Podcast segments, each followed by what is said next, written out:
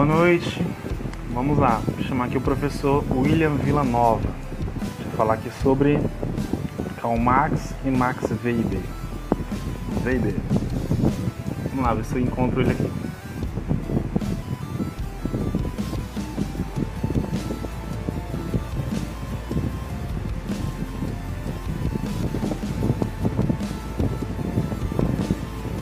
Aparecer aqui pra gente poder chamá-lo.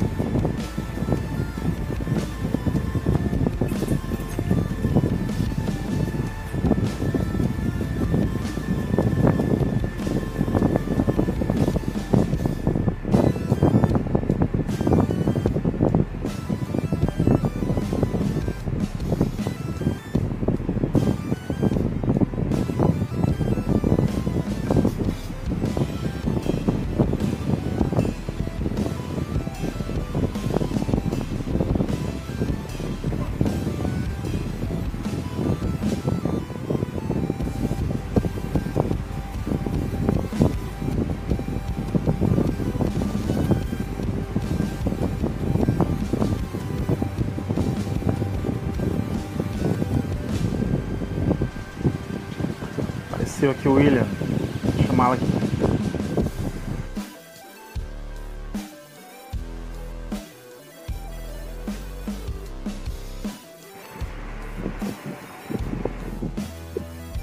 Boa noite, William. aí, filho? Boa noite. A imagem, o som, tá legal pra ti? Bacana? Tá ótimo. Beleza. Então, William, como eu já tinha proposto, tinha falado com você, vamos tentar aqui, dentro de uma hora, é claro que é um tempo muito limitado, né? Falar sobre esse- esses dois grandes mestres, Karl Marx e Max Weber. É isso, essa é a pronúncia certa, né? Eu acho que é, né? Os dois eram alemães, é? Alemão? Uhum. Tá, então vamos lá. Primeiro, William, quero que, como eu gosto de fazer aqui com os meus entrevistados, que você se apresente, fale um pouco de você aí, tá? Que- Qual é a sua área de atuação, o que, que você faz, e fala um pouco da, da sua produção intelectual, digamos assim, né? Um Vai lá, cara se apresente.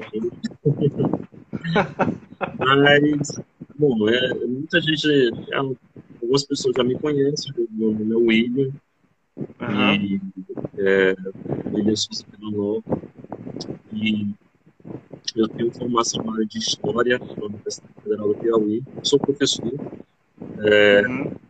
É, sou professor tanto da rede municipal como da rede estadual, também dou aula numa faculdade particular. E também tenho formação na área de economia, né? bacharel na área de ciências econômicas, também pela Universidade Federal do Piauí. Na verdade, eu queria, eu, eu se fosse me, me, me Definir, né? definir, eu, Aham. me- eu diria que eu sou um eterno aprendiz. Eu gosto muito me colocar dessa maneira. Eu sou, sempre aprendendo, é, porque a gente não novas, sabe né? tudo, né? Exato. William, só e a tem um- Só quero te pedir, só quero te pedir um favorzinho. É, a tua audição para mim ela não tá bem legal. Acho que se você colocar um fone, fica mais interessante, fica mais bacana. Se tiver como você fazer isso, para facilitar aqui a captação da, do som, pra gente Eu, escutar até melhor. eu, eu não sei se tu pode esperar um pouquinho, vou ver se eu acho ele Espero, aqui.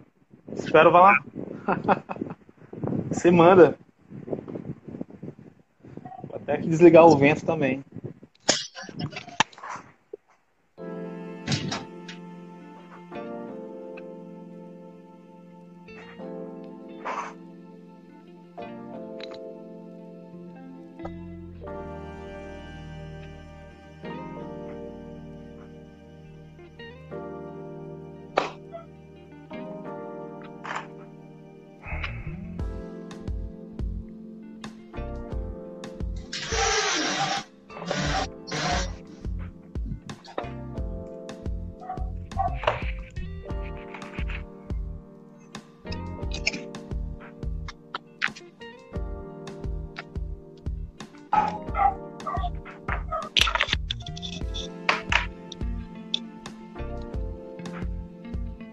Melhor agora? Pronto, agora ficou perfeito. Então, para a gente iniciar a nossa conversa, eu quero começar a realmente fazer uma espécie de entrevista mesmo, cara. Aí depois a gente vai adentrando a, a produção tanto do, do Karl Marx como é, Max Weber. Então, assim, okay. você, já tinha, você já tinha iniciado e terminado o seu curso de História, né? Você é um professor, um historiador, mas o que foi que te estimulou a necessidade de além, né, ir um pouco além e estudar economia de fato? Né? O que te levou a fazer economia?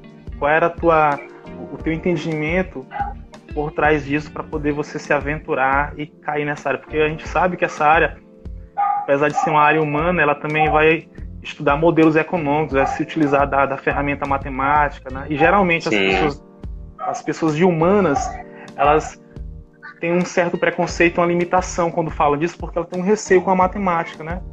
Mas Exatamente. você foi lá, você foi lá, mostrou que é possível, fez, então eu quero que você fale um pouco aí por quê, o que foi que aconteceu para você ser impulsionado a fazer isso.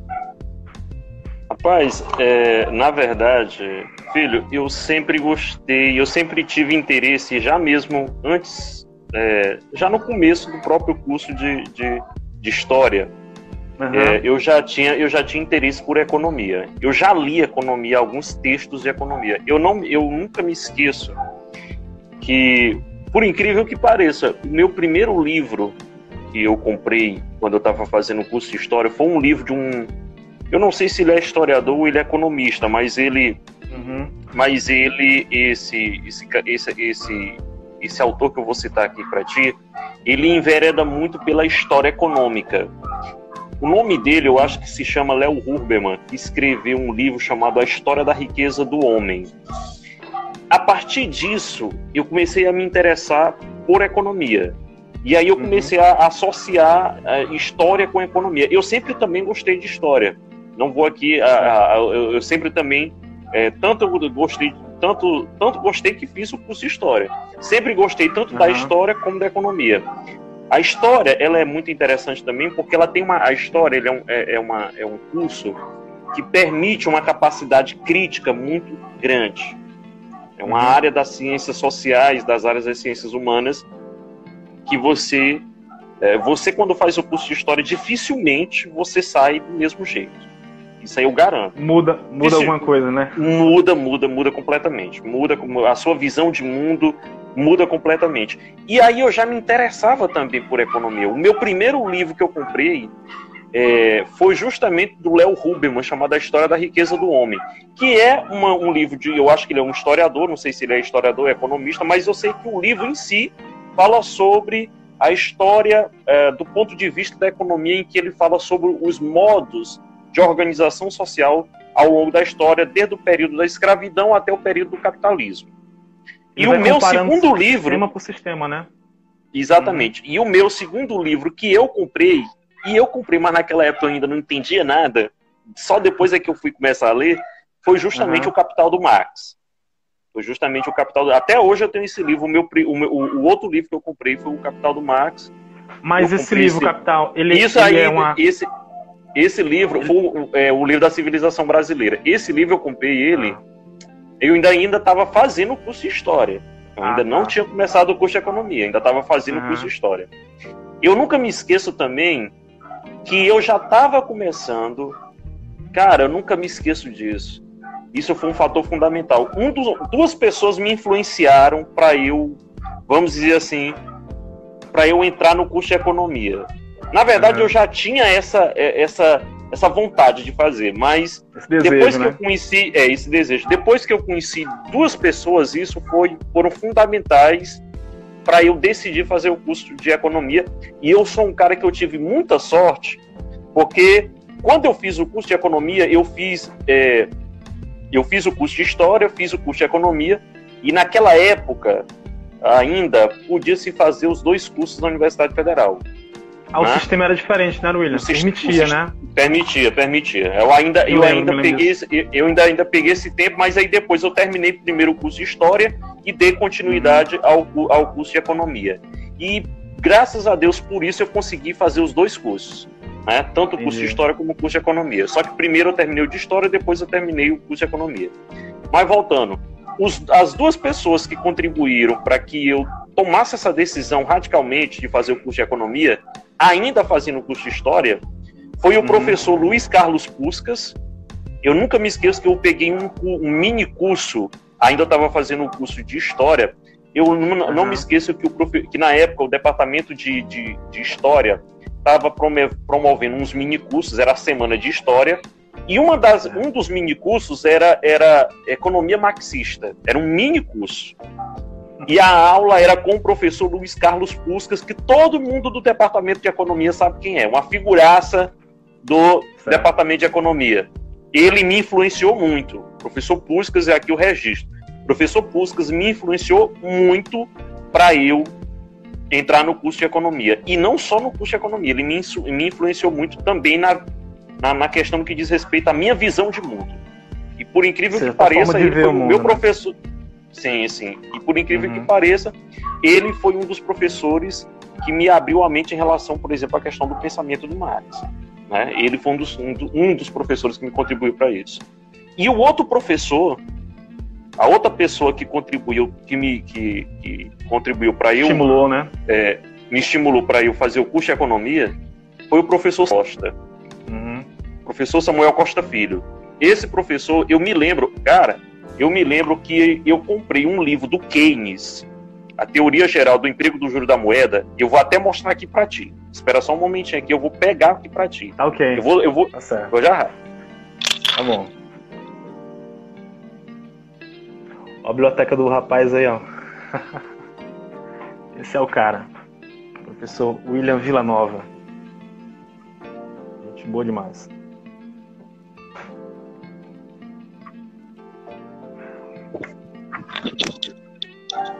Eu não, eu não achei aqui o, o, o livro do Léo Huberman, mas porque tem muito livro aqui, se eu for procurar vai demorar um bocado. mas, mas, mas depois eu, se eu, se eu achar depois eu mando para ti. Eu mas eu seguinte, me lembro. Eu vou depois que a gente terminar esse diálogo, eu vou editar e na edição eu coloco esses livros e você me manda que eu boto na edição e jogo lá no canal, no YouTube. Certo? Tá ok, tá ok. Não me esqueça, ó, esse aqui, esse aqui foi o meu. Esses dois livros aqui. É, é, o primeiro foi o do Léo Huberman, que eu não tô com ele aqui. Uhum. Eu tô com ele aqui, mas tá, mas tá difícil de eu achar, por causa que eu vou ter gastar um tempinho para procurar. Uhum. Então, esse aqui foi o, o, meu um dos primeiros livros que eu inicial, comprei. Né? É, o pontapé inicial. E o outro livro, cara, foi esse livro aqui, do Keynes, que eu comprei. Eu, cara, eu, eu ainda estava fazendo história. E esse livro aqui, ele não é um livro muito fácil de ler. Nem o livro, nem o, nem o Capital, esse livro aqui também, que não é um livro fácil, e nem esse. É, esse livro aqui é o livro que eu eu estava começando a estudar ele, e esse livro aqui, eu, quando eu estava lendo ele, esse livro aqui, eu estava uhum. fazendo curso de história, e o professor Samuel, ele é e eu acho que ele ainda é o professor, ele ainda é, ainda é professor hoje do Departamento de Economia da Universidade Federal. Eu me lembro que uma vez eu fui na sala dele uhum. e eu estava lendo esse livro aqui para ele e ele é, e ele é professor de macroeconomia. Professor, o professor Samuel é professor de macroeconomia, de economia monetária. E geralmente macroeconomia é a gente estuda muito esse autor aqui, o Keynes e o Kalec, né? É, o Kalec é um, outro, é um outro economista. Cara, e o professor Samuel é, é, é uma das maiores autoridades no ah, assunto, né? No assunto.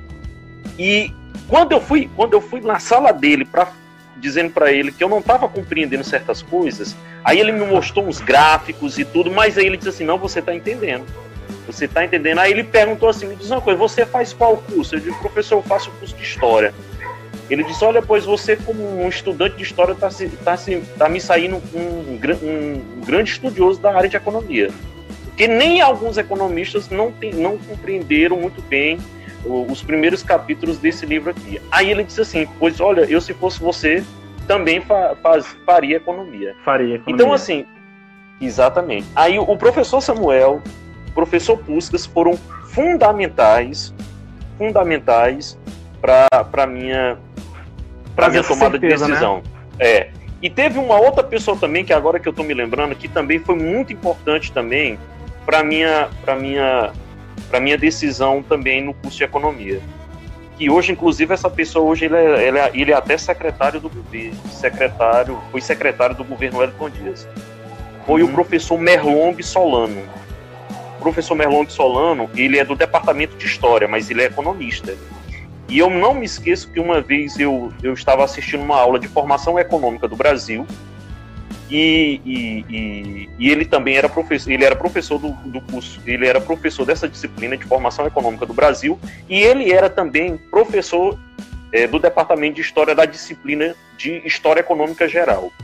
Então, esses três professores aqui, professor Puscas, é, o professor Samuel e o professor Merlong Solano, que é economista, mas é professor do departamento de história, esses três uhum. professores foram fundamentais para minha decisão no curso de economia.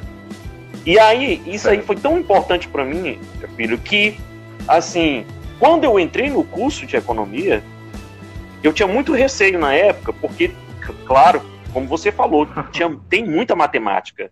Tem. O curso de economia tem matemática mesmo. É uma das primeiras disciplinas que a gente vê logo de cara no curso de economia é matemática. Eu tinha muito uhum. receio, mas eu disse assim, eu vou encarar.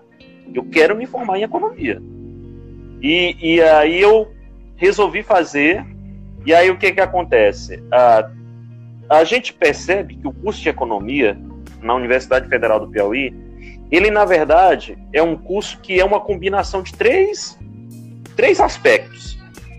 A parte instrumental, a parte instrumental tem matemática, uhum. que a gente vê as disciplinas de cálculo 1, cálculo 2, a gente vê as disciplinas de estatística, a gente vê as disciplinas, uma das disciplinas que é considerado o bicho-papão de economia, que os caras tinham medo de pegar, e eu peguei, inclusive com um professor muito disciplinado, que foi o professor Givago, é um cara que me influenciou muito. Aí eu, é, aí eu ah, vamos dizer assim, aí eu ter foco na área de exatas, o professor Givago me influenciou muito nisso, que foi a disciplina de econometria.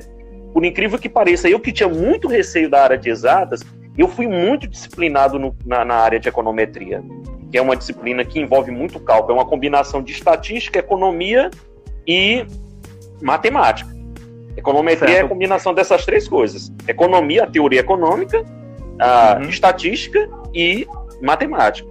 Aplicado então, assim, aos modelos econômicos, né? William? Aplicado aos modelos, exatamente, aplicado aos modelos econômicos. E eu me saí muito bem. Cara, mas é foco, é o cara ter foco matemática, as disciplinas de cálculo, você tem que ter foco e praticar. Tá entendendo? É e, e, e, econometria, se você perguntar para qualquer estudante de economia, assim, só se for um cara muito bom mesmo, mas assim, a maioria dos uhum. alunos que eu conheço da minha época, a maioria dos alunos é, que, estu que fizeram um curso de economia comigo, o bicho papão era econometria. Todo mundo tinha medo de pegar essa disciplina, inclusive muitos alunos repetiam é, pegavam e repetiam o, o, a, matéria várias vezes, é, às vezes não era aprovado na primeira vez, aí pegava novamente, pegava a segunda vez, e eu, por incrível que pareça, eu peguei ela só uma vez e me saí muito bem, mas tive que ter foco. Mas assim, filho, matemática é Metódico, é fundamental né? para economia. Matemática, economista, ele tem que compreender os modelos matemáticos, sim. Mas assim, a matemática, não flui, né? senão não flui. E a matemática é muito importante ela é um instrumento, ela é um instrumental, tá entendendo? Ela é um instrumental uhum. muito importante utilizado pelos economistas, serve para compreender os modelos econômicos, mas assim, ela, em, ela é, é fundamental, mas ela não é o objeto em si, pelo que eu entendo. Ela não é, ela não é tudo, né? Não é tudo. Porque uhum. eu gosto muito de uma frase do Keynes, Keynes agora, agora no mês de agosto teve o dia do economista, que foi dia 13 de agosto, o Keynes ele uhum. tem uma frase interessante que realmente sintetiza o que é um economista de verdade. Um economista de verdade, ele diz que ele fala que tem que ter diversas habilidades. Ele tem que ser filósofo, ele tem que ser matemático, ele tem que ter conhecimento de filosofia, de matemática, de história, de política, sociologia, ou seja, e até porque também a gente tem que entender, filho, que a economia, apesar de ter... Né? Exatamente. E, e isso é muito importante, porque se você for perceber, por exemplo, eu gosto muito de filosofia. Não eu, eu já tive até vontade de fazer o curso de filosofia. Mas, cara, só que a gente não dá para abarcar tudo, né? Não dá para é abarcar é tudo. Mas, mas a gente vai lendo, a gente vai lendo alguns filósofos. E uma coisa, eu, eu, eu me lembro que quando eu paguei uma disciplina chamada. Aquela disciplina, filho, que é comum a todos os cursos, metodologia científica. Ah, é. Isso. Metodologia. Eu, quando eu paguei essa disciplina de metodologia científica no curso de economia, eu tinha que escrever um artigo. Né? E aí, um, um dos artigos que eu escrevi na área de economia, uh, que foi eu e, e, eu e mais duas pessoas, né? mas aí a gente sintetizou, eu fiz uma parte, cada um fez a sua Uhum. Eu lembro, eu lembro que eu fiz um artigo falando sobre a relação entre economia e filosofia. E eu utilizei um texto de um economista indiano chamado Amartya Sen, que ele escreveu um livro chamado A Ética e Economia. E ele diz uma coisa muito interessante, que ele diz que a economia deveria resgatar uma, a aproximação com a ética, mas a ética que eu estou falando aqui é a ética no sentido filosófico. A ética no sentido de ser aquela Sim. disciplina da filosofia né, que uhum. vem já. E aí uma coisa interessante, por que, que ele diz isso? Porque a economia, como eu acredito a maioria das outras ciências, as outras ciências, elas vieram da filosofia. Veja só, claro, o pai da, exatamente, o pai, da, o pai da economia que é o Adam Smith, o Adam Smith, eu acho que a pronúncia é essa, uhum. ele era filósofo. Inclusive, ele era filósofo da, da, da, da de uma disciplina chamada, é, eu acho que era moral, ética e moral, alguma coisa assim. O Adam Smith era, era, ele era filósofo. Os grandes nomes da economia, se você for perceber, muitos deles têm muita ligação com a filosofia. O Adam Smith, o próprio Karl Marx, Karl Marx era filósofo. É, o Karl Marx era filósofo, filósofo alemão. Você vê, por exemplo, o, o próprio o John Maynard Keynes, ele diz claramente que uma das, uma, um bom economista tem que conhecer filosofia. Então, o Amartya Sen, ele é filósofo também. Ele, além de ser economista, também ele é filósofo. Então, veja só, o que, que eu estou querendo dizer com isso? É que a economia, que é uma ciência humana e que tem todo um instrumental matemático, e isso é muito importante, que tem todo um arcabouço é, é, das exatas, e isso é muito importante, não deve ser desprezado. A área uhum. das exatas não deve ser desprezada na economia, é muito importante. Eu me lembro, olha, por incrível que pareça, eu tinha, na época que eu fui pegar a econometria, que criaram aquele bicho papão da econometria, eu demorei até um tempo pegar ela com medo de, de não passar na disciplina. Eu digo, mas uma hora eu vou ter que, uma hora eu vou ter que encarar esse bicho papão. Encarar. Eu vou ter que encarar, porque senão eu não saio do curso. Aí eu fui fazer, passei. Cara, eu gostei tanto que eu me lembro que eu tinha conversado com o professor Givago, que se ele ia, nessa época o professor Givago, ele era professor, mas ele não era professor efetivo, ele era um professor que estava lá uh, provisoriamente dando aula na, tipo, na Universidade Federal. Tipo substituto, Professor né, substituto, assim, né? é, exatamente, ele era professor substituto. E eu cansei de, de de, é, de conversar com ele, de atormentar ele, dizendo assim, professor, você na pro, no, pro, no próximo período, você vai ministrar Econometria 2? E, cara, eu tava gostando da disciplina. E eu me saí muito bem na, na disciplina de Econometria 2. Ou na, na, na disciplina de Introdução à Econometria e uh, era uma disciplina obrigatória, mas ainda não tinha econometria, uh, a econometria 2, que era tinha, mas ela não era obrigatória. Ela era, uhum. era optativa. E eu e ele e, e, aí eu já estava querendo fazer a outra parte de econometria, porque assim eu me, eu me foquei, uh, uhum. gostei da disciplina. Então assim a parte da matemática, cara, ela é muito importante para o economista. É, é, é, eu, não só para o economista, eu acho né? que é fundamental, eu acho que para qualquer área da, da, das ciências, até Porque mesmo para a história. Até para a história, filho, por exemplo, os caras da história têm geralmente não, não, não são muito simpatizantes da matemática, mas até para a história. Você vê, por exemplo, o historiador, ele precisa de um certo conhecimento da matemática para a descoberta de séculos, para fazer cálculo de descoberta de séculos. Exato. Então, é, a matemática é Exatamente. é importante a datação de, de, de períodos e de, de, tempos é a matemática. Nem que seja básica, mas é. Então, assim, Sim. é o que é, a gente tem que, na verdade, ampliar a ideia. Não saber, a gente não saber é normal. Você não é obrigado a saber de tudo, não. Isso é natural, isso é bobagem. Mas quando você se permite a conhecer, como você já falou para mim, que muita gente fala de Max sem nunca ter lido uma linha, né? Isso ficou muito é. na minha mente. Isso é verdade. Uhum. Não posso. Não, eu acho não, não existe isso, gente. A gente tem que parar. Depois que eu analiso, aí eu vou ter uma argumentação bacana, razoável do que o cara queria dizer. Agora eu sair é, dando opinião, isso é levianismo, isso não, não existe. Então, a matemática, como qualquer outra ciência, ela vem como uma ferramenta para você utilizar ao seu favor. Isso vai te contribuir bastante. Pois bem, eu tenho outra pergunta, mas essa eu vou deixar para o final. Que eu quero. A pergunta vai ser o seguinte: no final você vai responder para a gente aí. Com o teu conhecimento, com o teu conhecimento que tu teve de história, qual foi a facilidade, o que, que ele agregou para você compreender a economia? Né? Isso no final a gente Cara... vai tentar compreender isso aí, porque a gente sabe que a história ela é o pano de fundo para a gente compreender um espaço para depois aplicar na economia. Porque quando você está estudando, por exemplo, os sistemas econômicos, você precisa ter uma história bacana, estudar, por exemplo, Sim. feudalismo, né? Como é que era, uhum. acontecia. Isso aí era, foi um momento também, é, uma, uma, forma econômica que aconteceu. Então a, a, a história ela está ali por trás. Mas vamos deixar isso aí um pouquinho lá para lá, para o final. E agora vamos Sim. tentar aqui adentrar a, os dois caras que a gente quer conversar um pouquinho. Então, William, como você está se tornando um cara que está estudando muito o Karl Marx, e a gente vai tentar desmitificar muita bobagem que fala ao respeito desse cara. Primeiro, porque pelo fato dele se considerar ateu, né? Então tem é. muita questão que isso, para ele, já é uma, algo assim terrível. Se o cara é ateu, eu não vou ler, não, isso aí é. Mas é como você já falou para mim, que é, é aquela coisa do moralismo. Muitas vezes o cara se declara ateu, mas na prática ele é muito mais humano, muito mais cristão, digamos, eu boto até assim, do que aquelas pessoas uhum. que se dizem que são cristãos, que praticam a benevolência, que praticam os mandamentos. A gente vê outra conversa na prática, né? Então tem muita gente que já, só por essa questão religiosa, digamos assim, já excluiu o cara, já teoria. Então eu queria aqui que você falasse um pouco quem era esse Max, né?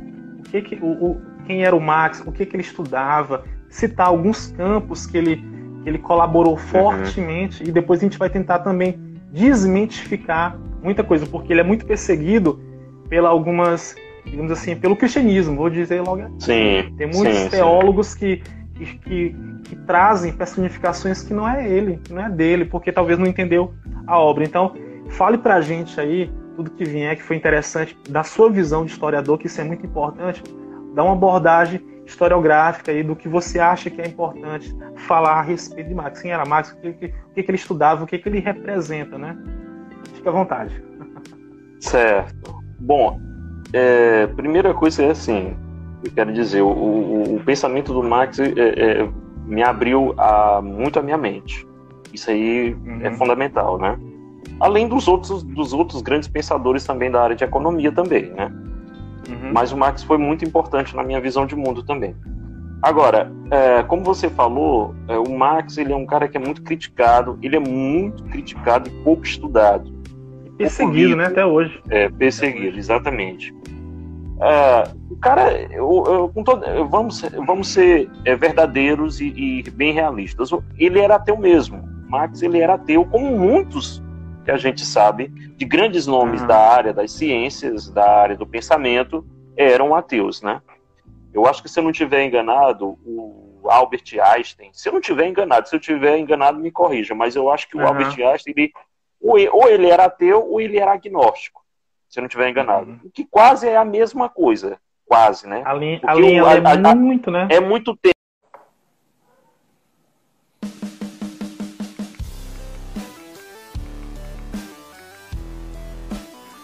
Vamos lá, vamos aguardar aqui o professor retornar aqui. A gente continuar o nosso diálogo aqui. Professor William Villanova. Ele aparece aqui.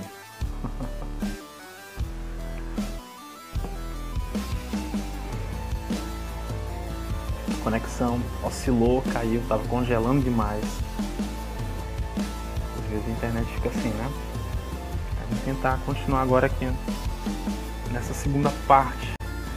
Depois, para quem conhece o meu canal lá no YouTube, canal Filho Lógico, eu vou estar tá fazendo a edição dessas duas partes do diálogo, vou estar tá tentando colocar num único vídeo e após a edição vou estar tá publicando lá no canal no YouTube. Vou tentar ilustrar para ficar um diálogo bem bacana, né? Ilustrar com essas informações relacionadas a esse diálogo. Então, só aguardar que o professor William Nova aparecer aqui novamente pra gente chamá-lo. Esperando aqui, vamos lá.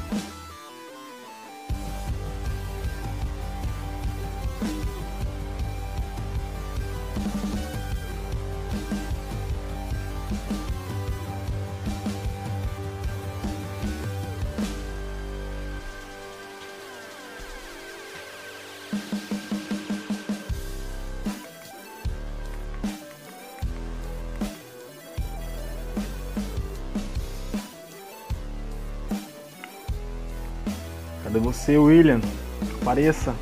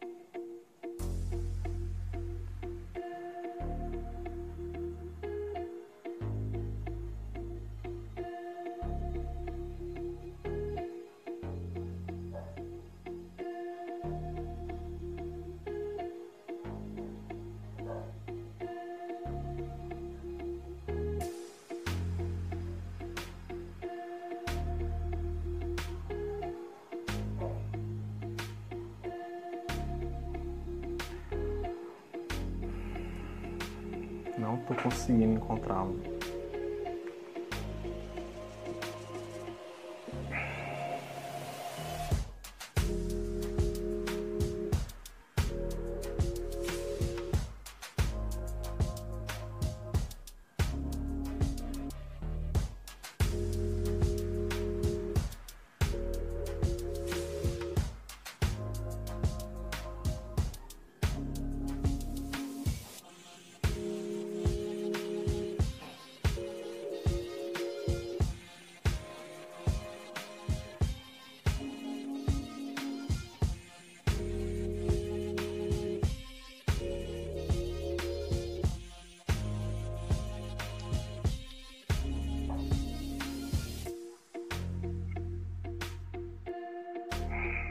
Pronto, Voltou?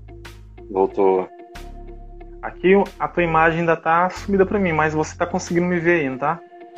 Tô, tô. Mas tá dando pra ver aí direitinho?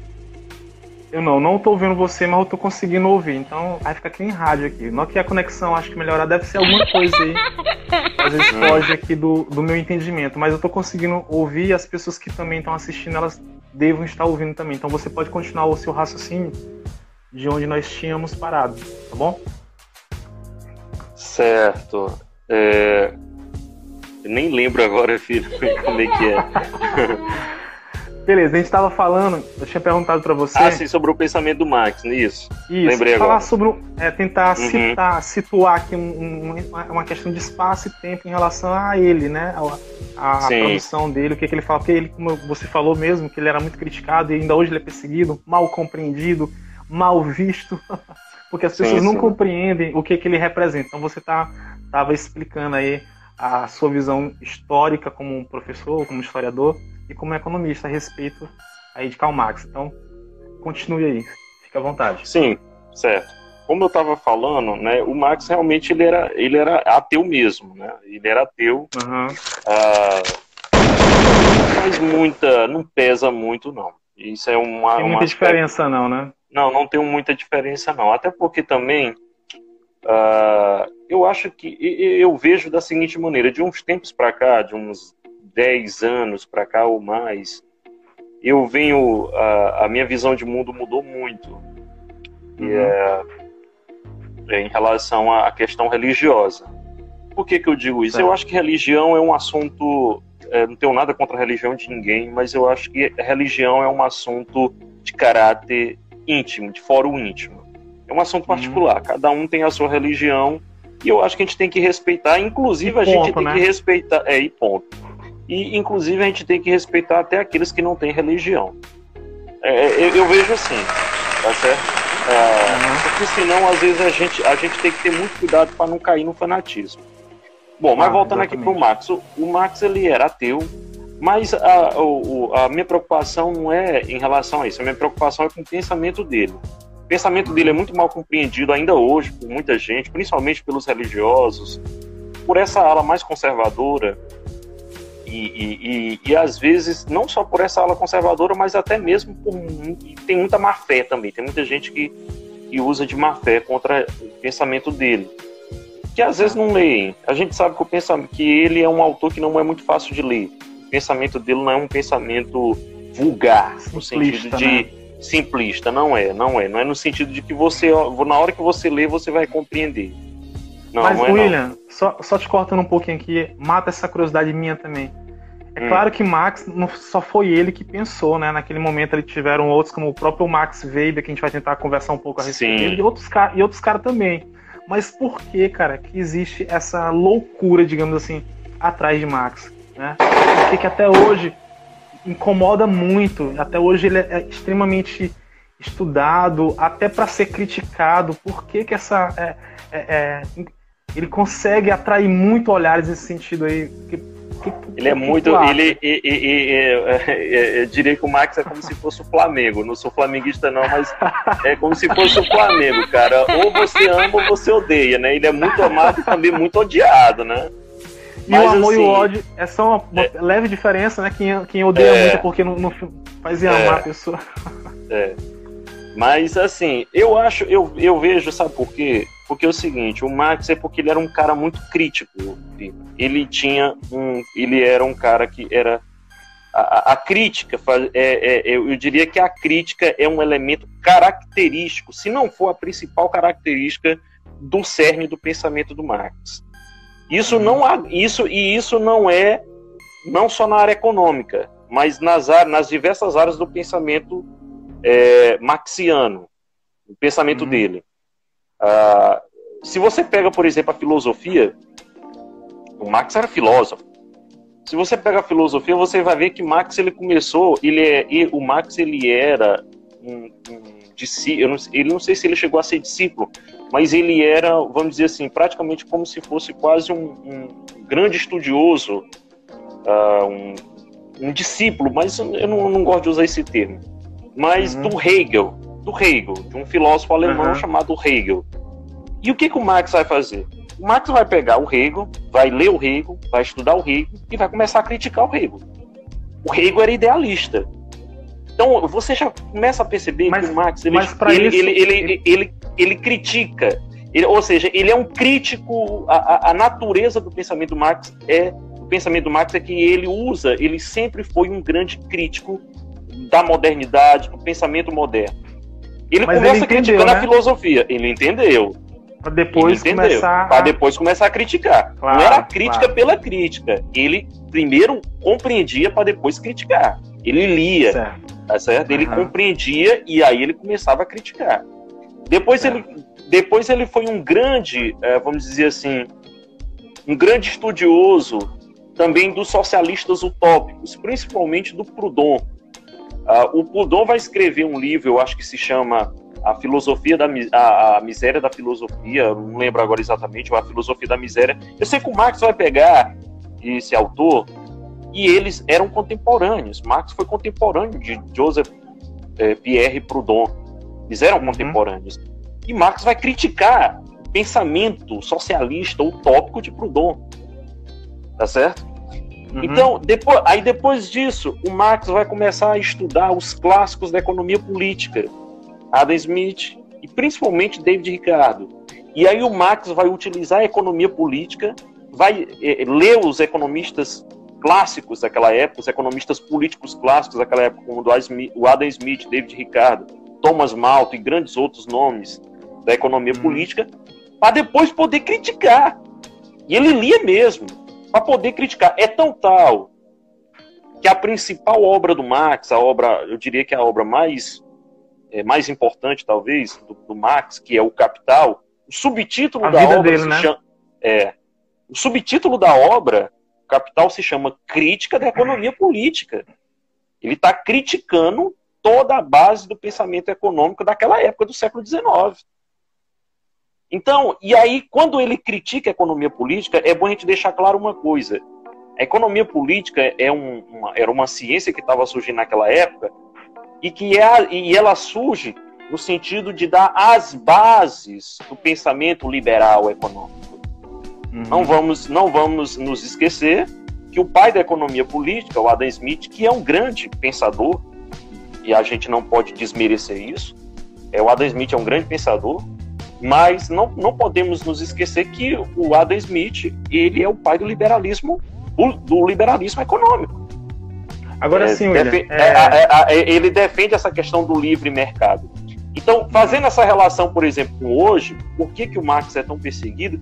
Porque o Marx ele é um pensador que ele é um, um pensador que vai criticar todo esse pensamento, ele defende a classe trabalhadora, e além disso, muita gente que nunca leu direito a obra do Marx, alguns escritos do Marx, dizem que o Marx é, é, é, o principal responsável pelo por o que aconteceu na União Soviética, a, a, a questão da, da, das perseguições que aconteceram na União Soviética, o genocídio e tudo uhum. isso. Uhum. É bom a gente deixar claro uma coisa: Marx escreveu muito pouco sobre o que seria o socialismo. Muito pouco. Inclusive no manifesto. O Manifesto Comunista, só para as pessoas terem uma ideia, que foi, uhum. foi escrito em 1900, 1848, o Manifesto Comunista ele é um panfleto. Ele não é uma dita obra científica, vamos dizer assim, no sentido acadêmico. Ele foi um panfleto Rigoroso. escrito. É, exatamente, ele foi um panfleto escrito no calor do momento e ele escreveu justamente para quem? Para a Liga dos Comunistas que estavam surgindo naquela época. Era um panfleto. Uhum. Então, assim, agora é claro que o Marx é um crítico do capitalismo. Isso aí é, uhum. isso é óbvio. Ele é um crítico do capitalismo. Ele defendia um novo modelo de sociedade, sim. Ele era Mas, contra assim... o sistema capitalista. Então, eu acho que por isso o Marx é muito criticado, principalmente é, pela direita, pelos conservadores, pelos religiosos, porque ele critica tudo isso. A verdade é, é essa. Ele, ele é um crítico de tudo isso, principalmente por quê? Porque o Marx ele, ele, ele ele é um pensador que ele denuncia a exploração do homem pelo homem.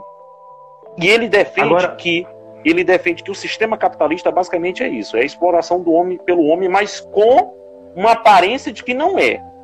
Sei, entendi. Tá com uma maquiagem, né? Entendi. Uma maquiagem. Agora, agora, assim, eu sei que ele pensou a respeito de muita coisa, né? Ele produziu muito. Inclusive, produziu tem muito. muita gente tem muita gente que chama ele de vagabundo. Daqui a pouco eu quero que tu explique por que, que essas pessoas maldosas fazem esse, essa espécie de comentário. Muitas vezes também até uma, uma estratégia para chamar a atenção do, do, público, porque de vagabundo ele não tinha nada. Né? Você vai explicar é. pra gente aí, porque ele era, ele era um perseguido político também, né? Era, tem uma obra, o... tem um livro dele aí, um, um, um, filme que traz uma abordagem que dá pra gente entender. Né? Ele escrevia pra uma, uma coluna e tal. Agora, assim, é, essa obra capital que representa, digamos assim, a grande obra da vida dele, tu sabe dizer pra gente em quanto tempo ela, ela, ela foi, ela foi feita, levou-se para ter essa concretização? E a outra pergunta é o seguinte: ele critica, William, mas ele mostra caminhos de soluções? Ele mostra meios. Mostra, mostra. Mostra, possa mostra. acontecer. Mostra, é, mostra, mostra. Mostra, né? Agora, agora, agora, agora sim, eu não sei te dizer precisamente, eu sei que levou um bom tempo. O Marx, ele era um perfeccionista, cara. Uhum. Ele geralmente ele escrevia e quando quando ele, quando, quando ele achava que a obra dele estava pronta, que era o Capital, e, e aí ele uhum. re, revisava novamente. Isso custou anos e anos.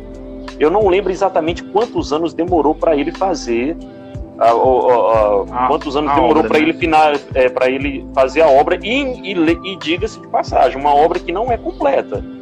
Ainda não, é, não, não foi completada, não foi fechada, não Sei. foi. O Capital não foi. Sei.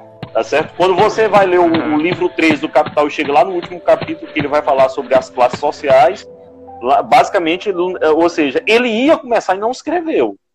Mas assim, mas pelo fato de não ser uma obra ainda completa, porque o livro completo mesmo é só o primeiro volume do Capital, isso, uhum. mas isso não significa dizer que não tem importância. Tem importância sim, porque ele dá alguns a, a, a, algumas, ele dá algumas sugestões interessantes, ele mostra algumas coisas interessantes, Max mostra uhum. algumas coisas interessantes. Agora, a primeira coisa que a gente tem que considerar é o seguinte, é que o Max, ele, ele, ele é um crítico do capitalismo, ah, e por que, que, ele é um crítico do capitalismo? O grande problema é que as pessoas não conseguem compreender o pensamento do Max. É porque o Max ele não é só economista, o Max é filósofo. Isso é que é, isso é, que é interessante. Que o Max ele tem uma visão para além da economia. Tá entendendo? Ele tem uma visão uhum. para além da economia. É que o Max ele mostra que. Na... Por que, que ele é um crítico do capitalismo? Porque Max ele mostra. Se alguém tiver, ter, tiver tido a oportunidade de ler o Capital e principalmente ter lido uma parte que eu considero muito importante da obra, mas que na verdade permeia toda a obra do Capital, ali tem uma parte mais permeia toda a obra que é o fetichismo da mercadoria, Marx ele vai dizer que, na verdade, na sociedade capitalista, os homens, os seres humanos, nós aqui, nessa formação social que nós vivemos, chamado de capitalismo, uh, nós, na, na, verdade, nós somos, é, nós somos é, coisificados. Nós somos, nós somos escravos uh, vamos dizer assim, do dinheiro. Nós somos escravos da mercadoria. Quem comanda todo o processo não é o ser humano. Quem comanda o processo realmente é a mercadoria. Só que as pessoas não conseguem perceber isso. E aí Marx chama isso de fetichismo da mercadoria. E isso é que dá, dá vamos dizer assim, aquilo que ele chama de alienação. Então o capitalismo ele aliena as pessoas. O próprio capitalismo é um processo de alienação. Por que, que é um ele tá processo tá falando de alienação? aí num campo, num campo além de econômico, como tu falou, mas além mais filosófico. Econômico. Claro, é, ou seja, você tem que perceber a ideia, porque senão não adianta, né? O Marx tem uma frase interessante que as pessoas deveriam entender isso. Marx tem uma frase interessante que ele diz assim: se a, se a essência fosse igual à aparência, não se precisaria de ciência. Se o que a gente vê, se, a gente, se, se, se o que a gente vê de fato fosse o que é, e pode até ser, mas não é todo. A aparência faz parte do processo, mas não é todo o conjunto da realidade. Por isso que ele diz: uhum. se a essência fosse igual a se a aparência fosse igual à essência, melhor dizer, não se precisaria de ciência para compreender o que está por trás do processo. Uhum. Tá entendendo? Aí é onde entra a filosofia, meu amigo. Aí é onde entra a questão da filosofia. Então, o que que o Marx, por que, que o Marx critica o capitalismo? Porque no capitalismo nós nos tornamos mercadoria. Daí a palavra mercado, o cerne do capitalismo é o mercado. mercado. Nós nos tornamos mercadoria. Se a gente quiser comprar, comprar qualquer coisa, a gente tem que ir ao mercado. Só que o problema é que a gente não vai ao mercado. Nós também fazemos parte do mercado. Nós do nos mercado. tornamos mercadoria também. E o Marx, ele, e, e, e no mercado, quem comanda é a troca, quem comanda é o dinheiro. Porque o dinheiro é uma mercadoria que ela passa a ser o equivalente de valor das outras mercadorias. Ela serve como um equivalente de valor para trocar todas as mercadorias, inclusive a mercadoria chamada força de trabalho, que só o trabalhador tem. Então nós passamos a nos, nos, tornar mercadoria. E nós, em vez de sermos o sujeito do processo, nós não, nós não somos o sujeito do processo, nós passamos a ser o objeto do processo. Então o Marx ele quer acabar com o capitalismo simplesmente por uma coisa, ele, ele é, é, um crítico do capitalismo simplesmente por um, por um dos fatores. Esse é um dos fatores. Qual é um dos fatores? É que nesse modelo, nessa formação social capitalista, o ser humano ele deixa de ser ser humano, ele passa a ser coisa. Ele passa a ser coisificado. Exatamente. Então ele defende uma nova, uma nova forma de organização social em que as pessoas passam a ser sujeito do processo e não simplesmente serem objetos do processo. É por isso que Marx é um crítico do capitalismo. Porque no capitalismo, Aí... quem comanda é o mercado, quem comanda é o dinheiro. E quem, se quem comanda é o mercado, então quem vai te dar valor, você passa a ser quantificado. Você tá me e, e outra coisa interessante, outra coisa que eu acho que é bacana também, William, falar o seguinte: se é os trabalhadores que produzem toda a riqueza, por que, que os trabalhadores são os mais prejudicados? Né? Porque Exatamente. É, é, eu compare com, assim, não sei se eu estou certo, comparo meio com, com, o Estado, porque o Estado ele não produz nada, né? O não, não, o Estado não produz nada. Ele, ele, ele, nada. Vive de arrecadação, na verdade. Então Exato. quem produz tudo é a, digamos, é a população e tal. Então uhum. ele vai simplesmente agregando é, taxas, impostos e assim tirando. E quando você tem um direito contra o Estado, até, até hoje acontece isso, eles relutam a última instância para não, né, para não pagar, é, não vir. Então, inclusive... isso, isso, é muito louco, cara. Isso é muito... É... Se, se, é ele que produz e no final a gente não tem direito a nada, o que, que a gente está vivendo? É. Quem produz a riqueza é o trabalho. Quem produz a riqueza é o trabalho. Quem produz a riqueza uhum. é a classe trabalhadora. É por isso que tem uma frase do Marx, inclusive está aqui, ó. É, tá, tá, até aqui na camisa que eu estou vestindo aqui. Marx tem uma frase que diz assim: se a classe, trabalha, se a classe trabalhadora tudo produz, então a ela tudo pertence. Claro. Aí esses caras, aí, aí, esses cara, aí esses caras que nunca leram Marx ficam dizendo que os comunistas que os que comunista não deveria usar o iPhone, que eu tô é, não deveria usar celular, porque nós vivemos numa sociedade capitalista, então quem é comunista não deveria usar essa coisa. Aí eu pergunto, me diga uma coisa, meu amigo, quem é que gera a riqueza? Quem é que produz a riqueza material mesmo? Porque quem gera a riqueza realmente é a classe trabalhadora. E outra coisa também, o fato de nós vivermos numa sociedade capitalista não significa dizer que nós necessariamente temos que amar necessariamente o capitalismo. O fato de nós uhum. produzirmos a riqueza não significa dizer que nós temos que amar a forma como essa riqueza é produzida num determinado tipo de formação social, que nesse caso é o capitalismo. E aí eu faço uhum. uma pergunta bem simples. Se nesse caso, as pessoas, esses caras que nunca leram Marx dizem que é, quem é comunista ou socialista não deveria usar o iPhone, aí eu faço uma pergunta. Será que no sistema de escravidão, no regime escravista, quem era que produzia tudo? Não eram os escravos? E eles amavam a escravidão? E eles gostavam da forma social chamada escravidão? Legal. É, eu, eu respondo dessa maneira. Então esses caras que ficam falando desse jeito, ah, se você vive numa sociedade capitalista, então você não deve usar o iPhone, você não deve usar carro, você não deve usar nada desses produtos porque você vive num sistema capitalista. Sim, e os escravos que produziam na época tudo, eles amavam? Tudo, né? Eles, eles produziam, eles amavam a escravidão? Não, eles não amavam. Mas quem era que produzia tudo? Eram os escravos. Da mesma maneira, é na sociedade capitalista. Quem é que produz? Quem é que gera a riqueza? Quem gera a riqueza é a classe trabalhadora. É ela. E é isso que o Marx mostra. É isso que o Marx mostra. Então, assim, o Marx é criticado, ele é muito criticado, respondendo a tua pergunta, filho, ele é muito hum. criticado porque é muito, ele é pouco lido, ou então é porque é de má fé. Quando eu vejo, por exemplo, é. alguns religiosos é, que nunca leram uma vírgula do Capital, falando mal de Marx, isso me faz me rir. Às vezes eu, eu, fico, eu, eu, eu, eu, eu ri para não chorar, para falar a verdade. chorar. Mas é, porque muita gente manipula. Uh, mas o que que acontece? Por que que há essa essa essa essa questão perseguição gratuita, cri... né? De, é dessa perseguição gratuita. Porque na verdade o, o, Marx ele defendia ele e principalmente hoje porque a gente está vivendo com essa onda da direita, com essa onda conservadora que chegou ao poder aí, o que a gente uhum. vê é que na verdade o Marx ele ele é um, um pensador que incomoda muita gente. Essa é que é a verdade. Ele é um pensador que incomoda muita gente, principalmente os grandes capitalistas e aqueles que vivem de explorar os outros. Essa é a resposta que eu te dou. Tá entendendo? Ele incomoda muita gente, inclusive muitas pessoas, é, muitos empresários, muitos capitalistas e muitos líderes religiosos, que tentam associar a ele certas coisas que ele nunca disse.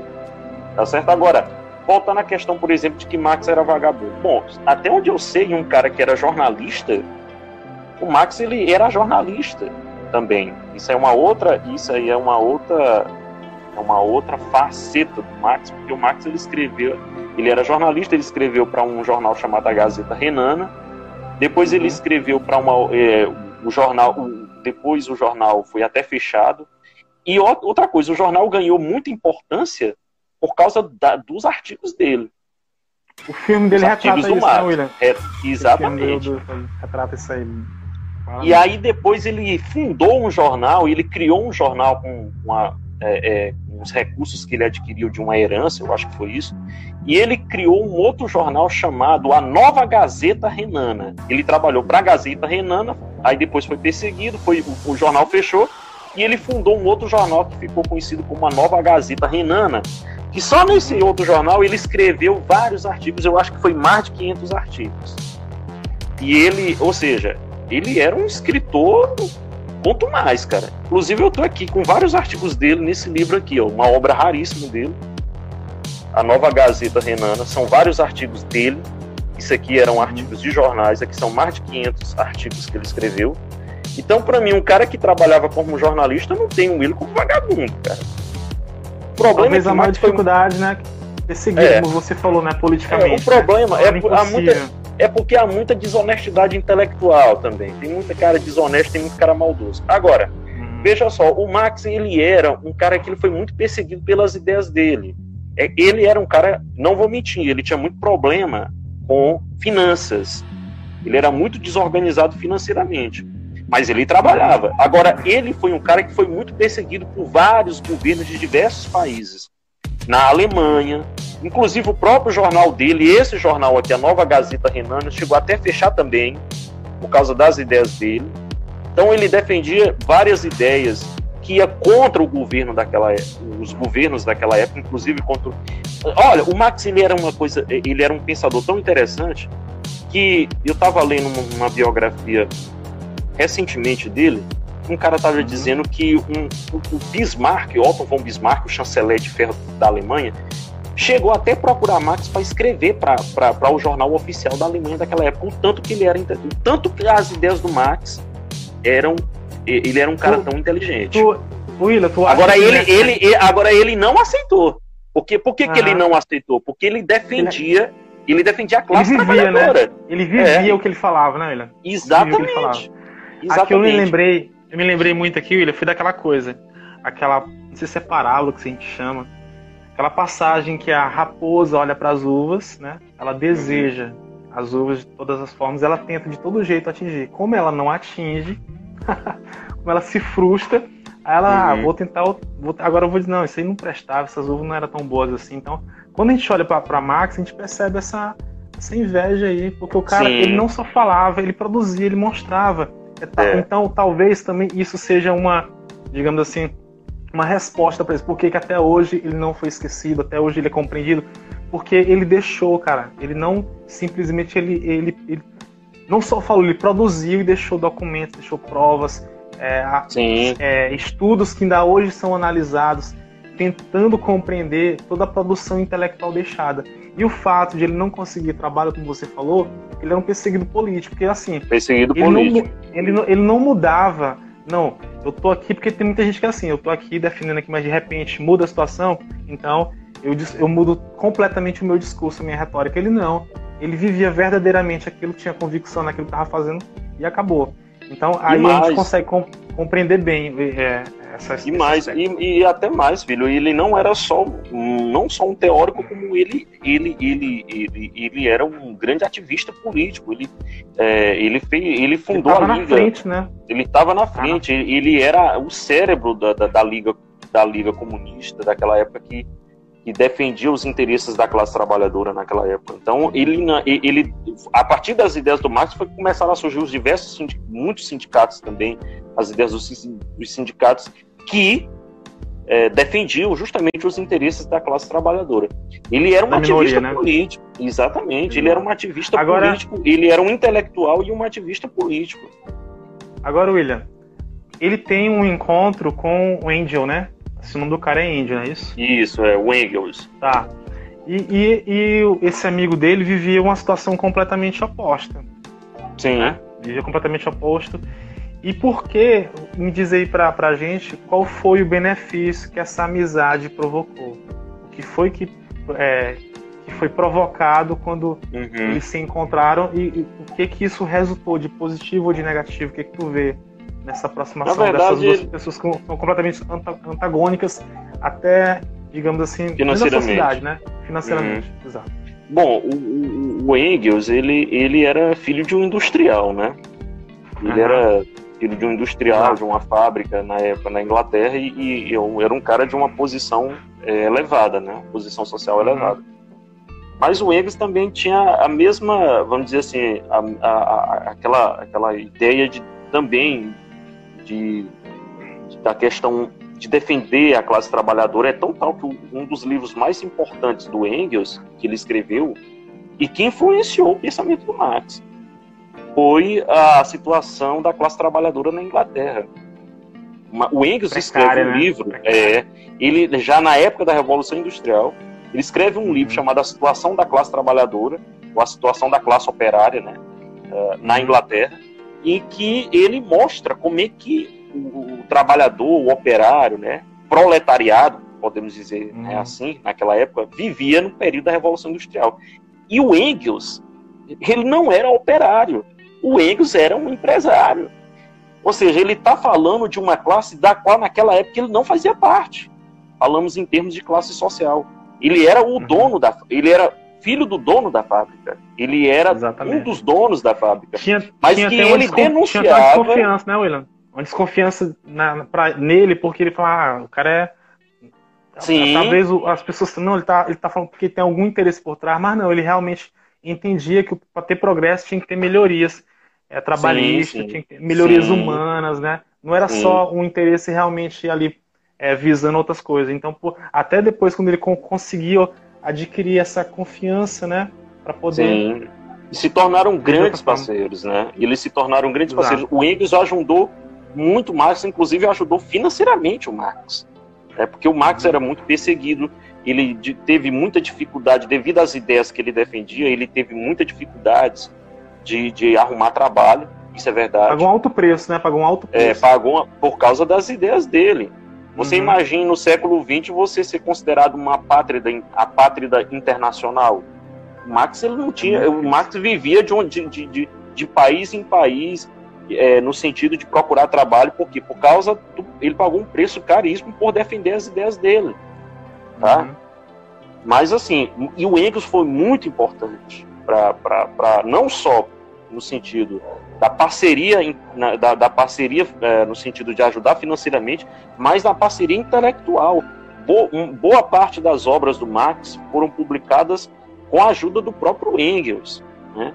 Com ajuda, uhum. Isso depois até da, inclusive até depois da morte do Marx, tá certo? Que o Marx morre e o Engels vai continuar a publicar diversas obras, inclusive o Capital, que, é, que vão ser publicados posteriormente. O livro, o livro 2, o livro 3 vão ser publicados posteriormente depois da morte do Marx. Então, assim, o Marx, o, o Engels foi um grande amigo, eu diria que eram praticamente como se fossem irmãos, né? Irmão, né? uma parceria muito importante na, na, na ajuda do, Porque... da contribuição intelectual do Marx.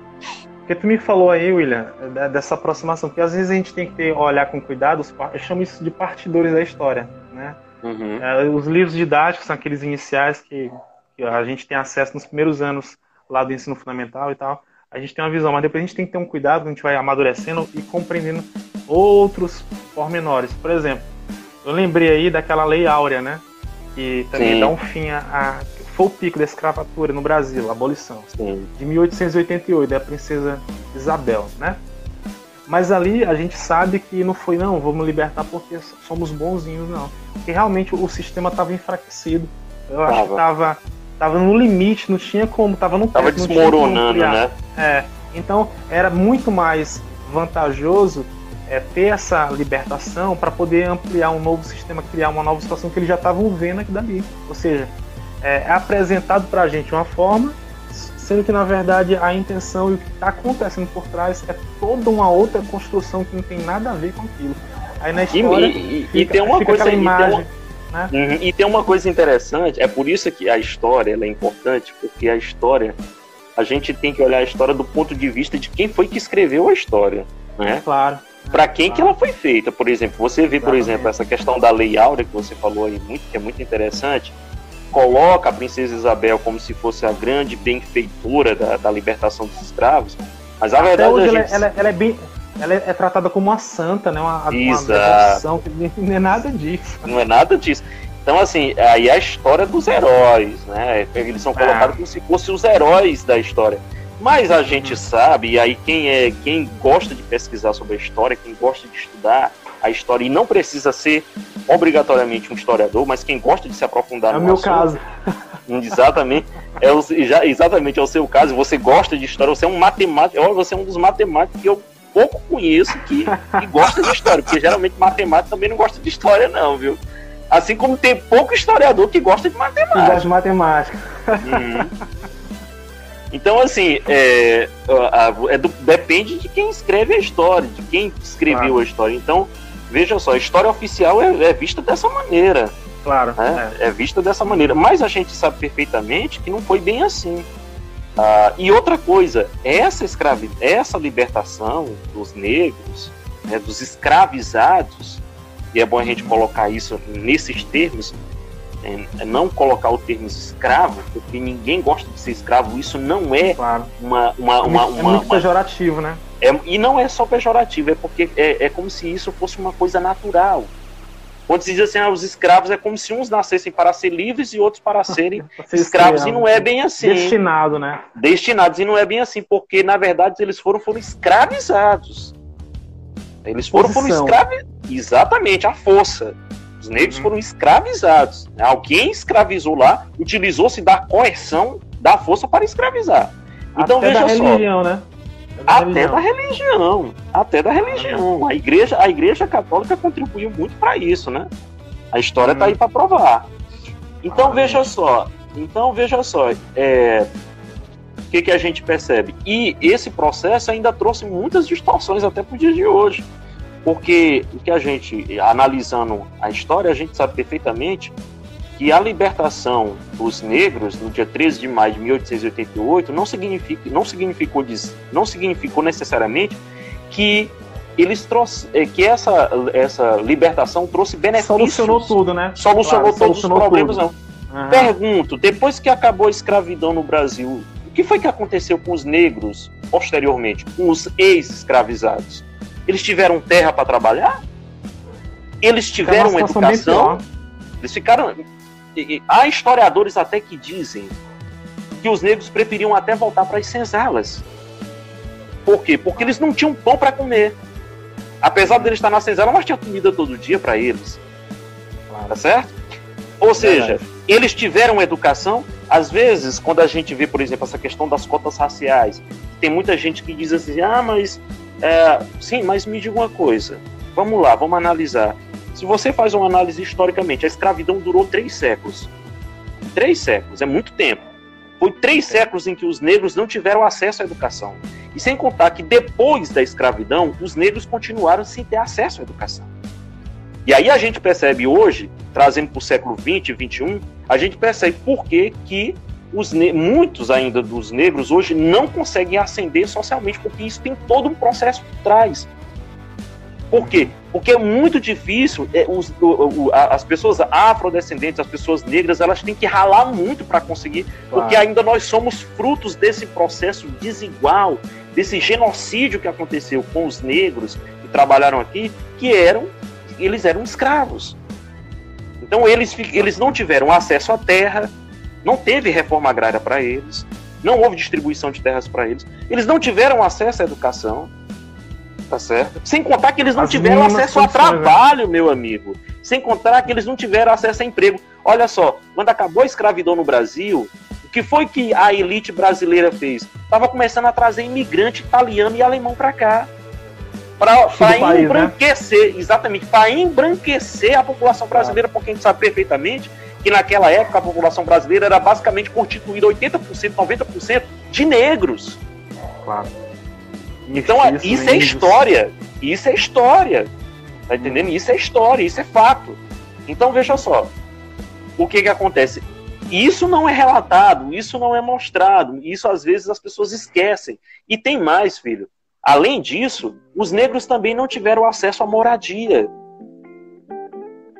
Será que você já imaginou, já parou para pensar como foram que surgiu as primeiras favelas lá no Rio de Janeiro? Perceba, na época, na época da escravidão, na época do, do, do, do, Império, a, a, sede do governo ficava no Rio de Janeiro. E até durante boa parte do período da República também, quando foi proclamada a República, a sede do governo é, geral ficava na, no Rio de Janeiro. Ou seja, quando acabou o Império e proclamou a República no dia 15 de, no, de, de, de novembro de 1889, a sede continuava sendo no Rio de Janeiro. O que foi que aconteceu? Acabou a escravidão um ano depois, um ano antes, um ano antes da proclamação da República, porque a, a, a escravidão acabou no ano de 1888 e a República foi proclamada em 1889. Por que, que os negros. Exatamente. Por que que. Como, a, a, questão é: como foi que surgiu essas favelas no Rio de Janeiro, que era na época a sede do Império? E que também se tornou a sede depois da República? Foi. Quem foi para Exatamente. os morros? Quem será que foi para os morros porque não tiveram habitação, não, tiver, não tiveram uma política habitacional, vamos dizer assim, de qualidade séria para que as pessoas, para que os negros, os ex-escravos, tivessem acesso à habitação de qualidade, tivessem acesso à educação de qualidade, tivessem acesso Aí, à terra para produzir e tivesse acesso depois, também a quando, emprego. Depois, quando vem alguma política que traz alguma. ameniza um pouco a situação, as pessoas, assim, é, pensam que aquilo dali é, é, foi, é algo muito grandioso e não, cara. Isso aí é simplesmente, eu digo assim, uma obrigação que ainda está muito longe de é, pagar. É, essa dívida histórica está muito longe. É, entendeu? Tá não tem longe. condição. Isso é uma coisa veja, que. É, veja só. Por mais veja... que ele lute, que ele melhore, ele não está é. fazendo mais do, do que uma, uma, obrigação histórica, né? Um perdão e o pior, e o pior, filho, é que hoje a gente está vivendo esse retrocesso também. Hoje nós estamos uhum. vivendo, politicamente, nós estamos vivendo esse retrocesso. Nós estamos Sim, vendo por quê? Porque a, a, a gente está vendo que as políticas públicas que estão sendo é, realizadas nesse período, ne, no contexto político que a gente está vivendo hoje, vão justamente no, no sentido contrário disso. Uhum. No sentido contrário. Veja, por exemplo, o que está acontecendo até mesmo nos Estados Unidos, aqui no Brasil.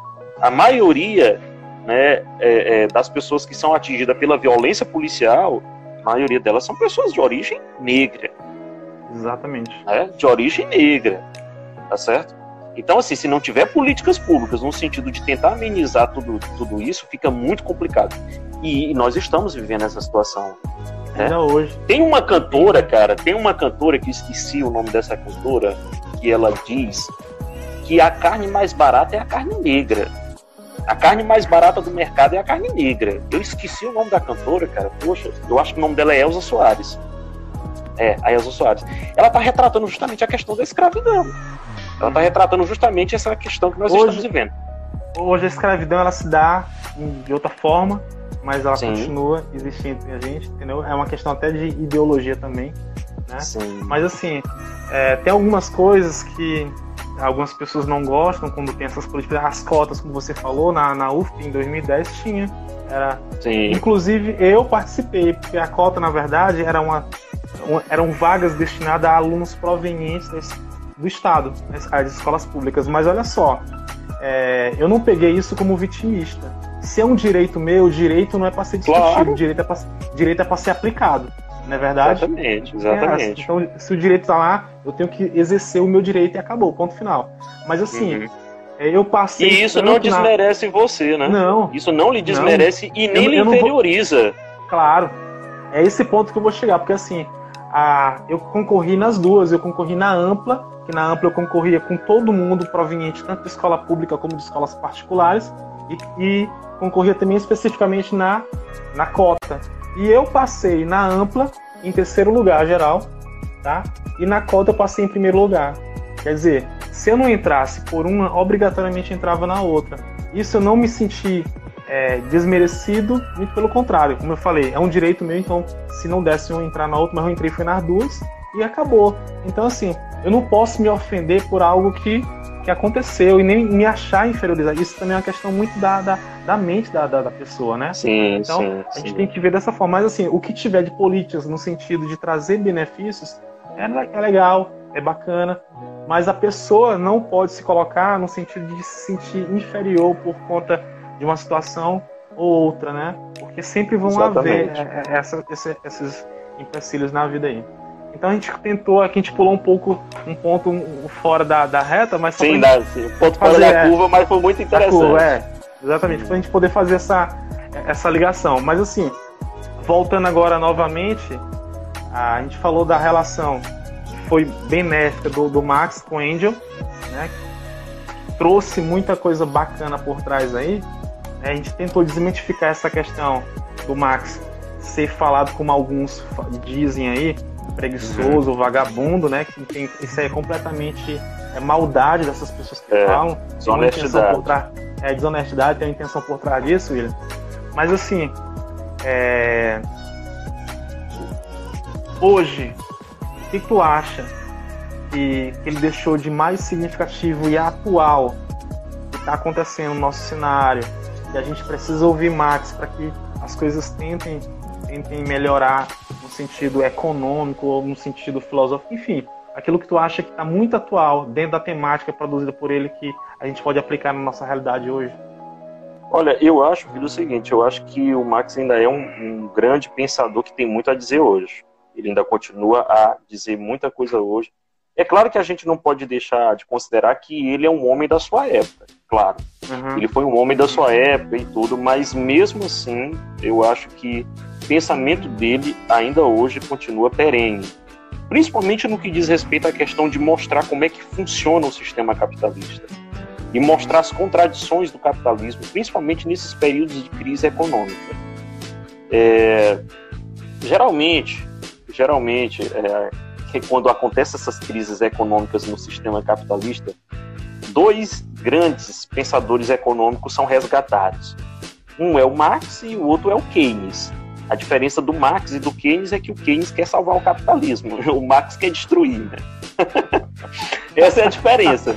Mas, ah, ah, mas assim, mas por que, que eu digo que ele é, que, ele é um pensador que, que é- que tem muito a dizer? Porque ele explica como é que funciona. Uhum. Ele não só mostra critica, como- né? Ele mostra. Ele não só critica e, e- e ele mostra como é que funciona. E para Marx é o seguinte: o Marx ele não tem uma chave da história no sentido de dizer assim, não vai ter que ser isso e isso. O Marx ele é, o Marx como pensador, ele era um cara que ele se preocupava em analisar as contradições do processo e mostrar como é que era a sua funcionalidade. Uhum. O Marx não era um profeta como tem muita gente que diz que é. E ele nem se tentou, a- a- e ele nem, é, vamos dizer assim, tentou prever certas coisas como, a- como muita gente dizem. Não, não, é nada disso. Uhum. Até porque isso é, seria até contraditório dele mesmo. Né? O Marx ele não tenta ser esse cara que tenta mostrar é, no sentido de assim, ó, vai ser, é, vai ser desse jeito, desse jeito. Não, ele não é, não- ele não é um pensador dessa forma. Ele, o que ele na verdade busca trazer é no sentido de tentar analisar o movimento capital, o movimento do capitalismo, das contradições, mas mostrando no sentido de dizer como isso está funcionando agora. Agora, como é que vai ser isso? Esse exercício futurólogo não é com ele. Marx não tem, não, não, não, não- já não é, já não é, já não pensa dessa maneira. Agora, uma coisa que eu te digo é que ele era um cara, né, um pensador que ele era contra esse, esse não, não vou nem dizer modelo, é essa forma de organização social chamada capitalismo.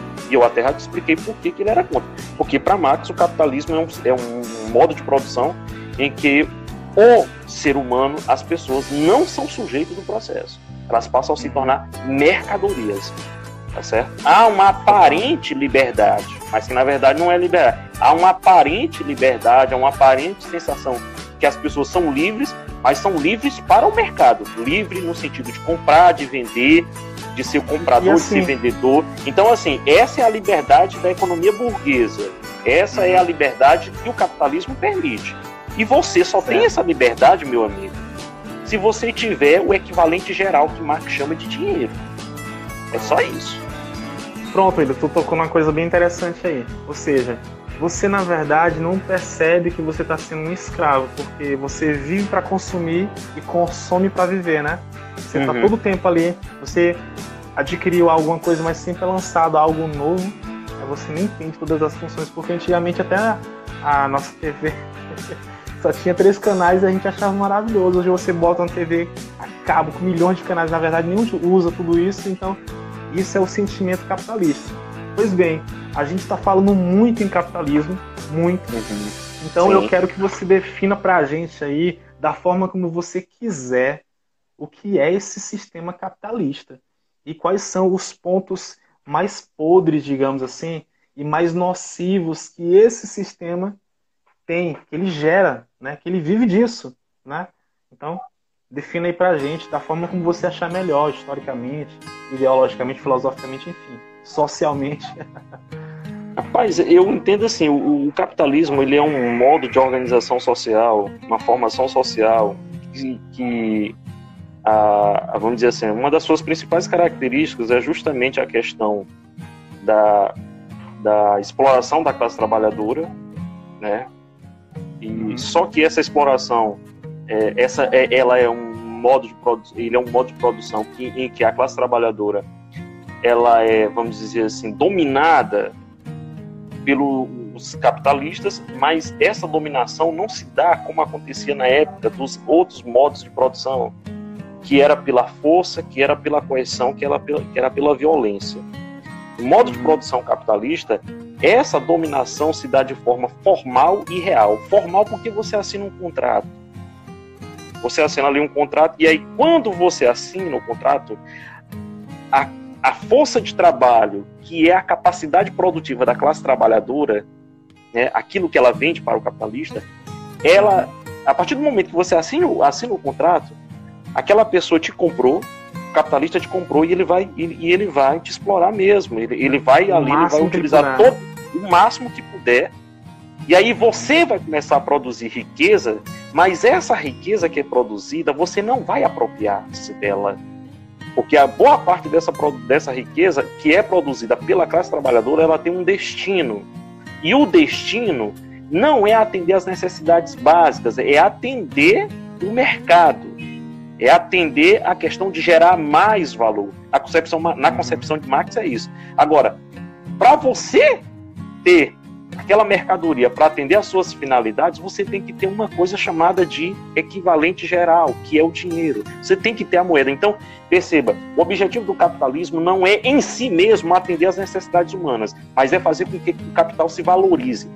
E o capital ele só se valoriza quando há um aumento da exploração da classe trabalhadora, o que gera mais valor, ou o que Marx chama de mais-valia, mas uhum.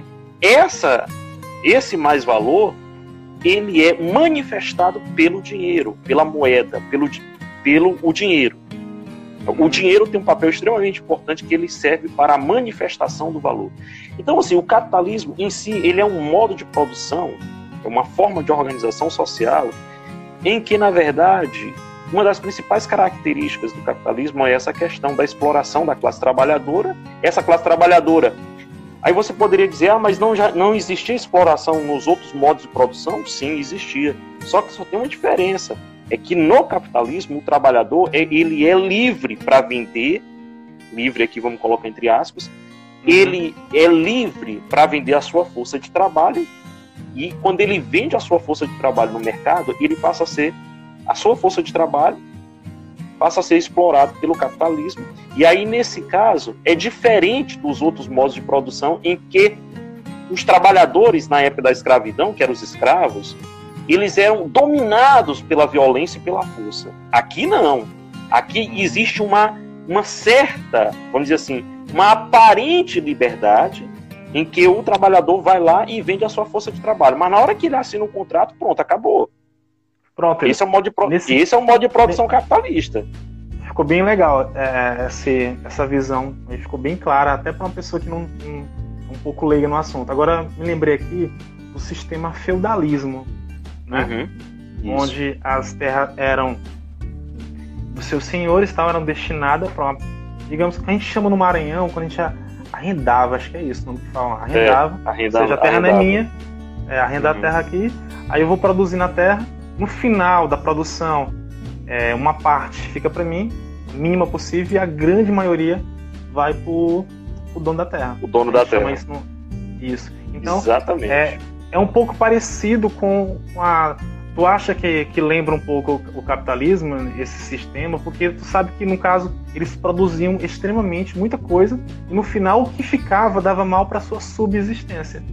É verdade? É, só, tem, só, é só, só que a gente tem que considerar o seguinte: é que no feudalismo, a, as relações é, de produção, é, basicamente, o que o produtor, o camponês, ele produzia basicamente para a sua subsistência. Uhum. É claro que a maior parte do produto, né, do produto da terra, ficava com os senhores feudais, né, a maior parte, até porque também o camponês ele não era escravo, e é bom a gente considerar que ele não era um escravo no sentido uh, dos escravizados na época da Grécia, da Roma, eles não eram escravos, uhum. porque aí a gente tem que entender o seguinte: quando a pessoa é escrava, ela já não é dona de si, ela não é dona do seu próprio corpo. Então essa é uma diferença.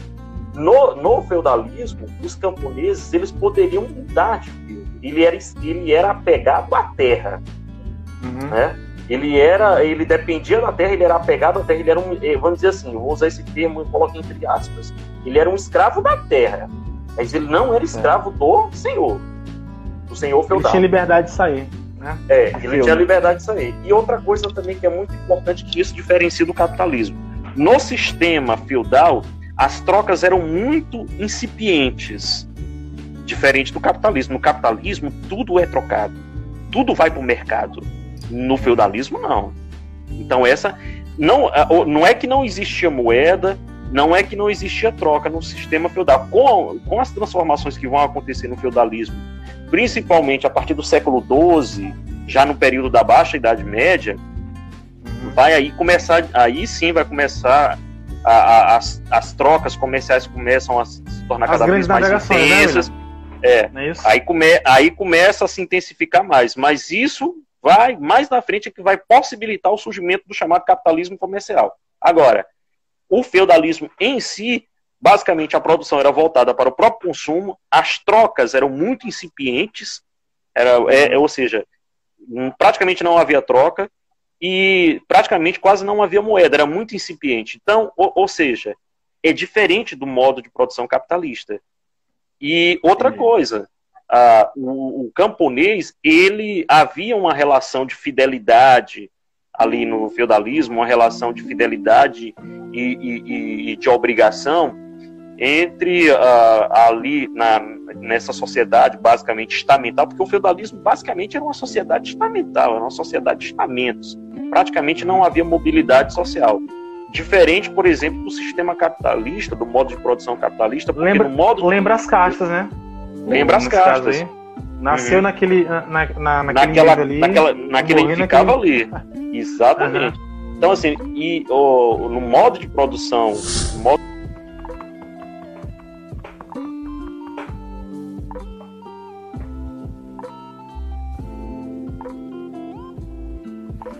Vamos lá, vamos estar tá na parte final aqui da, da nossa conversa.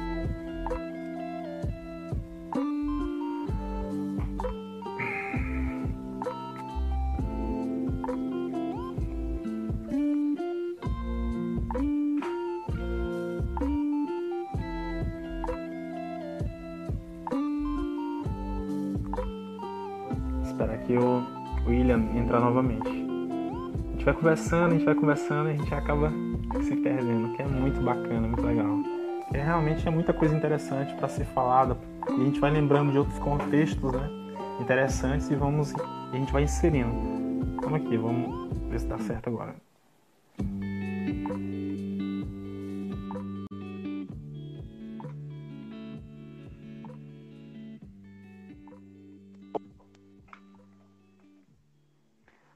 Pronto.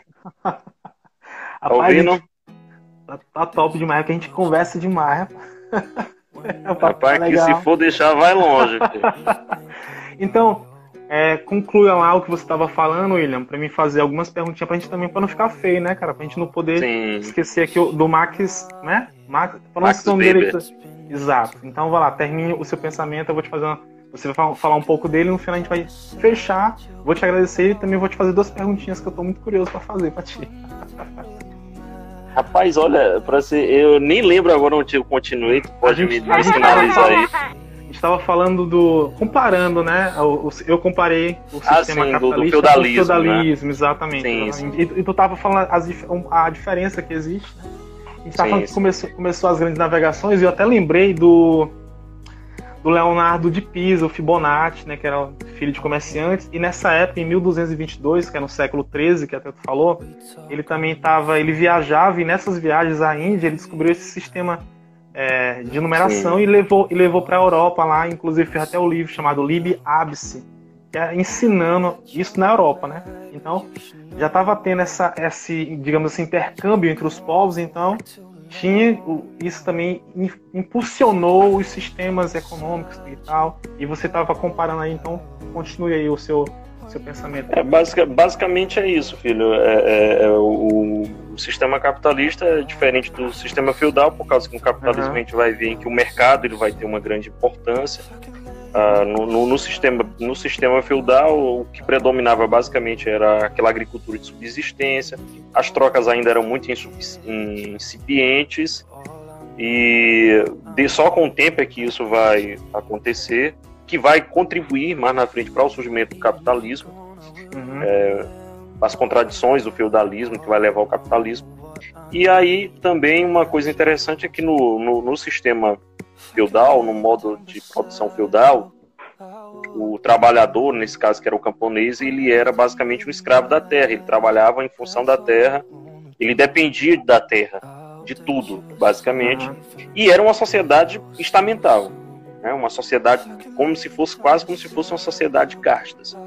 Que inclusive a igreja tinha um papel importante nesse tipo de sociedade. Né? E a igreja católica basicamente ela ela justificava ideologicamente Exato. essa sociedade, né? Ela, ela justificava você, porque havia naquela época, né? é, a, a, a, havia naquela época um certo ditado, não é nem um certo ditado, mas se dizia-se que naquela época a igreja dizia da seguinte maneira, né, que um, havia a sociedade dos belatores, a sociedade dos laboratores, né, uhum. e a sociedade dos oratores, né, me perdoe aí o latim, mas uhum. significa belatores eram os guerreiros, os nobres, os oratores uhum. eram aqueles que nasceram para orar, e os laboratores, vem da palavra labor, que é aqueles que nasceram para trabalhar. Deus estabeleceu esse, esse, tipo de sociedade e, e tem que ser dessa maneira. É. Exatamente. Então a igreja Manda justificava domin... E é obedece quem tem juízo. É, exatamente. Essa é a conversa que tá por trás disso. Então, bem legal. Então a igreja, ela, ela justificava tudo isso aí. Claro, ela justificava porque ela fazia parte da, da, da do segmento social dominante, né? Uhum. Claro. Uhum. Então tem todo, todo, todo um processo por causa por trás de tudo isso aí. Interessante. Então, vamos, eu vou tentar me contextualizar, a gente, como eu te falei, a gente conversa muito. O assunto uhum. realmente é, muito, é muita coisa. Então, Ilha, para não ficar feio, como eu botei lá no tema, a gente falou do Karl Marx, é claro, de maneira bem superficial, mas falamos, porque quem vai ter acesso com certeza vai contribuir, modesta parte, mas vai contribuir sim. Então agora a gente vai falar aqui um pouco, e você vai falar, de Max. Fala o nome dele que toda vez eu esqueço a pronúncia. Ma, é, do Max Weber. Exatamente. Pai da sociologia. Isso, isso. Fundador da sociologia. Então, assim, ele já tem uma abordagem, cara, assim, diferente, né? Bem diferente, que, é, bem diferente. E a gente tem que entender essas diferenças. A gente não pode deixar de ser percebido. Não é porque o Max claro. falou, e é claro que a gente respeita o Max, com certeza, pela produção dele, tem que ser respeitado, né?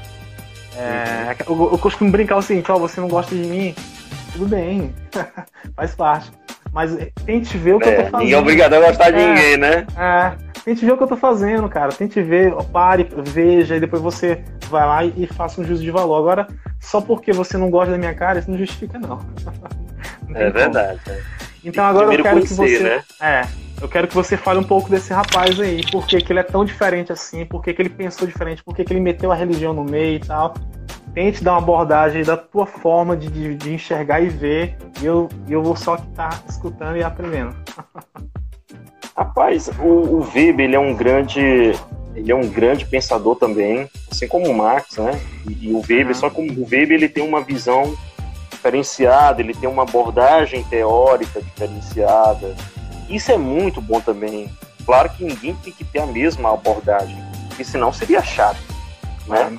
Mas, mas o, o, Max Weber ele tem uma, uma, uma abordagem diferente para explicar o capitalismo, muito diferente da do Marx. Por quê? Porque o Weber ele, ele tem uma visão culturalista, ele tem uma visão é, no sentido sociológico de analisar as ações sociais, de analisar as ações humanas, as ações individuais para o desenvolvimento dessa organização social, dessa forma de sociedade chamada capitalismo.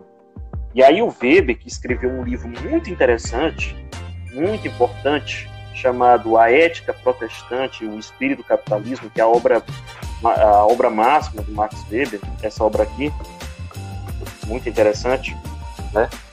A Ética Protestante e o Espírito do Capitalismo. O, o que, que o Weber propõe nesse caso? O, o Weber, ele, ao analisar o capitalismo, as nações desenvolvidas capitalistas daquela época, ele vai ver uma coisa que existe em comum entre elas. o que, que tem de comum? É que a maior parte das nações desenvolvidas daquela época, né, as nações capitalistas, elas tinham uma ligação muito próxima com a religião. Principalmente, claro, aí ele está falando da religião protestante. Uhum. E mais claro, religião protestante, mas não toda religião protestante. A religião protestante calvinista. Específica, religião né? prote... específica calvinista. Tá certo? Por uhum. que calvinista? E aí a gente tem que fazer uma análise, fazer um contexto histórico para entender o seguinte.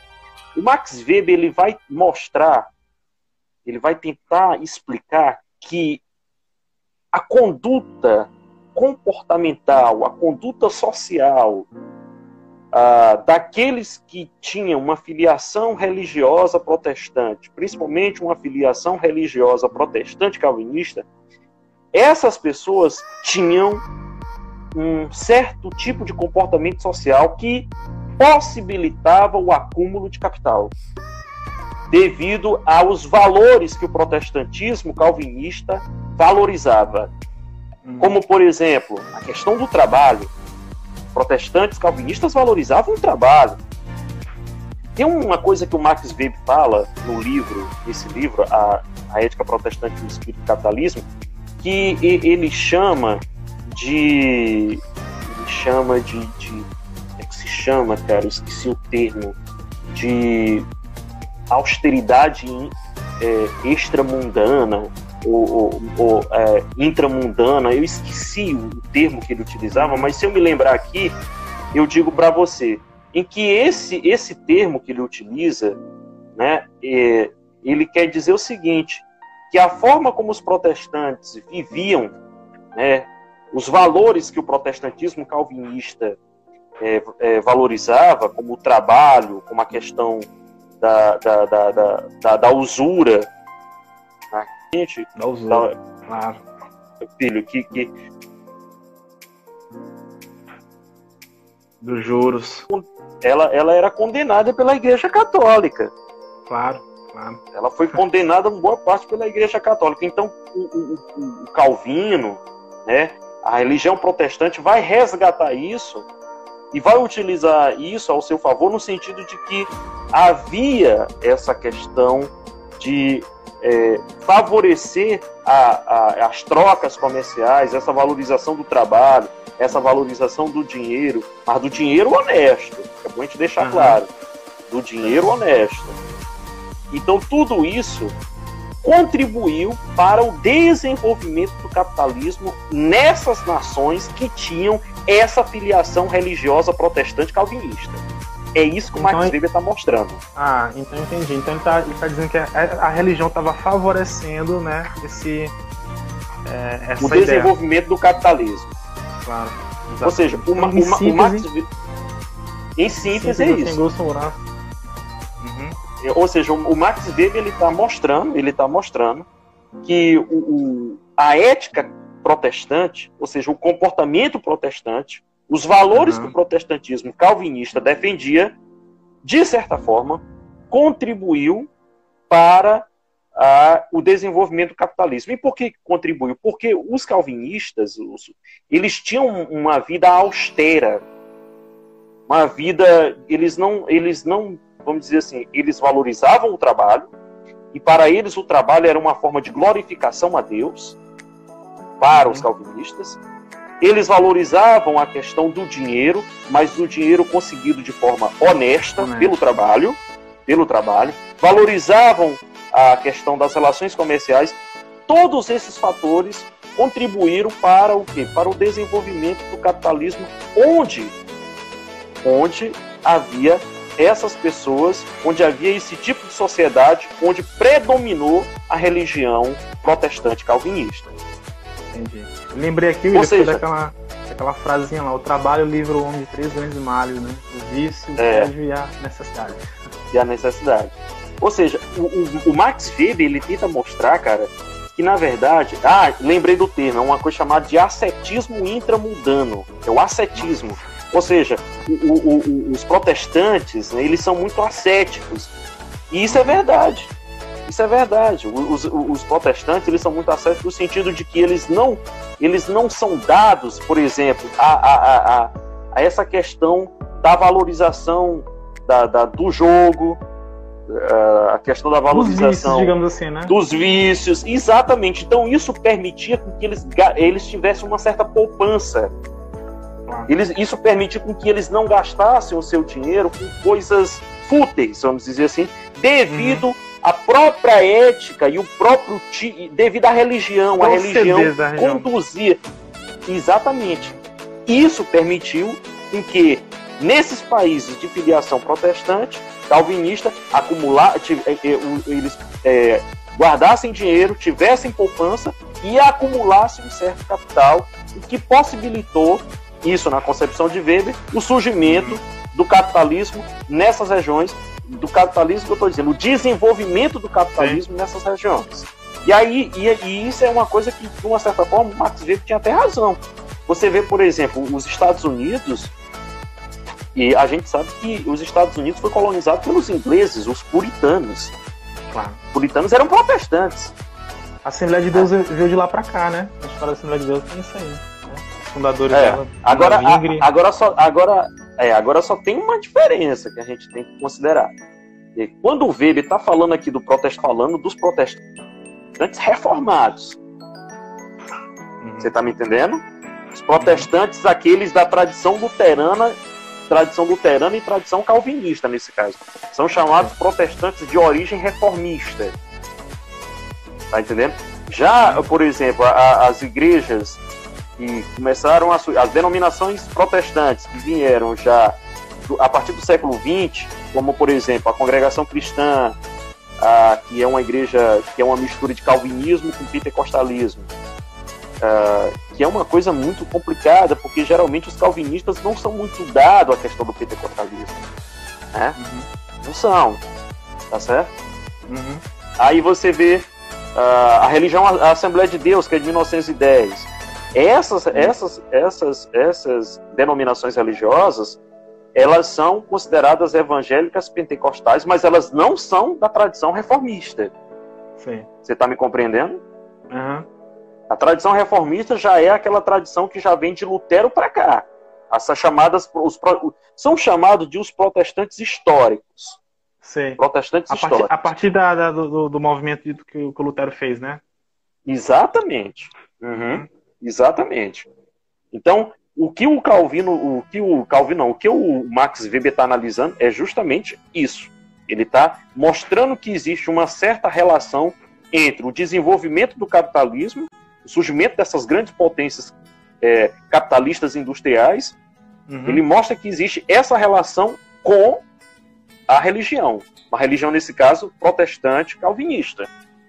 Então você percebe né? aí você percebe aí Bem que a, abord a, abordagem do Weber, que é uma abordagem também que não deixa de ser interessante, é uma abordagem que tem um, uma outra perspectiva.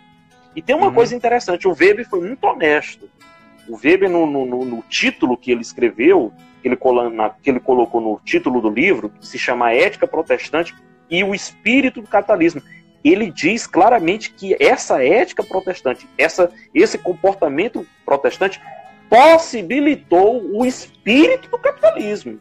Esse espírito, esse espírito aí ele coloca até entre aspas, esse espírito no sentido de que espírito é esse? No sentido de que esse espírito favorece a questão da acumulação de capital, que vem através, que tem toda uma relação com, a, com a, um comportamento austero do, do, do dos protestantes, e com uhum. isso eles tiveram o quê? Eles, esse comportamento austero, não dado a vícios, que os protestantes, devido à religião, não são dados a vícios, possibilitou ah. com que eles acumulassem, eles tivessem poupança, e isso fez com que mais na frente a, as nações capitalistas é, fossem engendradas, fossem desenvolvidas. O capitalismo começou a desenvolver, a, a ganhar espaço nesse tipo de nação, nesse tipo de sociedade em que a religião tinha, é, a religião protestante tinha uma grande, é, vamos dizer assim, era predominante. Muito bom, muito bom. Então, assim, não é à toa que ele é o pai da sociologia, né? É um estudo bem, bem categórico, bem interessante. Então, assim, você Exato. falou da usura, da usura, William, esse é bem engraçado. Eu, eu levo isso na brincadeira, porque a própria Igreja Católica que fala que, é, que isso é pecado, lá na frente ela começa a praticar também os juros e ela acumula muito capital. Até hoje é uma muito opulenta, né? Inclusive ela tem até o banco dela. Tem, inclusive tem do... até o banco dela, o Banco do Vaticano, né? Exatamente. Exatamente. Então, assim, é, essas coisas a gente tem que olhar de maneira sem nenhuma paixão, olhar para a história, olhar para fatos, olhar para documentos, e aquilo que não dá para mudar, a gente vai pelo menos sorrir e não ser enganado. Né? Eu levo na brincadeira, mas é muito interessante a gente observar. Então, William, é, eu quero, rapaz, apesar de todos os imprevistos que tiveram, mas eu quero aqui profundamente te, te agradecer. Você ter me dado essa oportunidade. Sempre para mim é muito agregador conversar com você. Tá? Eu aprendo muita coisa. A gente vê na, no teu rosto Você é um cara dedicado à leitura mesmo, você vive isso que você faz, entendeu? Então, assim, a intenção da gente aqui é estar tá colaborando, mesmo que minimamente, é, para aquelas pessoas que vão estar tá olhando e com certeza elas vão ser atingidas é, com esse conteúdo que está sendo produzido. Essa é o, a meta acima de qualquer coisa. E agora vamos para a pergunta final, né? que novamente é uma espécie, como eu falei, uma espécie de entrevista. No caso, você fez sim, história, sim. depois você, você, depois você for fazer economia. Então, William, se você não tivesse feito história, você acha que a tua, o teu entendimento da economia seria mais raso? E, a, e, a, e completando a pergunta, a história ela consegue, ela te dá uma visão mais profunda da economia, elas conseguem se casar e você tem uma percepção mais realista e mais forte do, do, do, do, do, do tema como um todo? Uhum. Essa é a pergunta. Rapaz, que, que contribuiu, eu te, né? Eu te digo com toda sinceridade. Eu te digo com toda sinceridade. É, é, a história foi fundamental para meu curso de economia, para o curso de economia que eu fiz. E eu te digo uma coisa, não, é, é, não se um, um bom economista um bom economista ele, ele, ele precisa compreender a história, sim. A história é fundamental para compreender a ciência econômica. Por que, que precisa compreender a economia? Porque a gente tem que entender, filho, que a economia, apesar de ter todo esse instrumental matemático, que é muito importante, né? Uhum. É muito, a matemática é extremamente importante para a economia, mas a economia ela é uma ciência humana. Ela não é uma ciência exata. Exato. Exatamente. E aí esse, esse é o grande problema de certos economistas que pensam que, que é a economia é uma ciência exata no sentido de que você vai acertar tudo. A, a matemática... A, a, a matemática... Que é... a professora Gotinha, ela falava ah. isso, né? ela falava assim, olha, a gente está estudando economia, mas apesar de, tá, a gente estar tá aplicando naquele momento matemática, então nas curvas, que eram as quatro curvas que a gente fazia Sim. no gráfico para ver lá o deslocamento das coisas, ela, ó, apesar de nós utilizarmos a matemática, isso aqui não é uma ciência exata. Tá não é. E a, maior, e, e a maior prova disso é que muitos economistas erram em certas previsões. Porque não é uma ciência exata. A economia não é uma ciência exata. É muito dinâmica. Ela é né, uma, é, ela é uma ciência em que ela precisa da matemática, é, a matemática é importante no sentido de analisar os modelos, e aí não deve ser desprezado a matemática, e eu não estou minimizando a matemática, a matemática é importante no, no curso de ciência. Economista tem que conhecer matemática, tem que conhecer os fundamentos da matemática, sim. E uma boa parte do curso de economia a gente estuda matemática, sim. Eu já falei aqui, a gente estuda cálculo 1, cálculo 2, estatística, econometria. Só a disciplina de microeconomia tem muita matemática, macroeconomia também tem muita matemática. É um, um curso que a gente utiliza muito o instrumental matemático, mas mesmo com todo esse instrumental matemático, não é uma ciência exata. Por quê? Porque a economia é uma ciência que ela trabalha com o quê? Ela trabalha com o ser humano, ela trabalha com o homem, com a, a forma como o homem se organiza materialmente.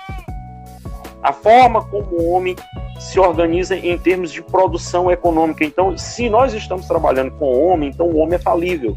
E aí o que, que acontece?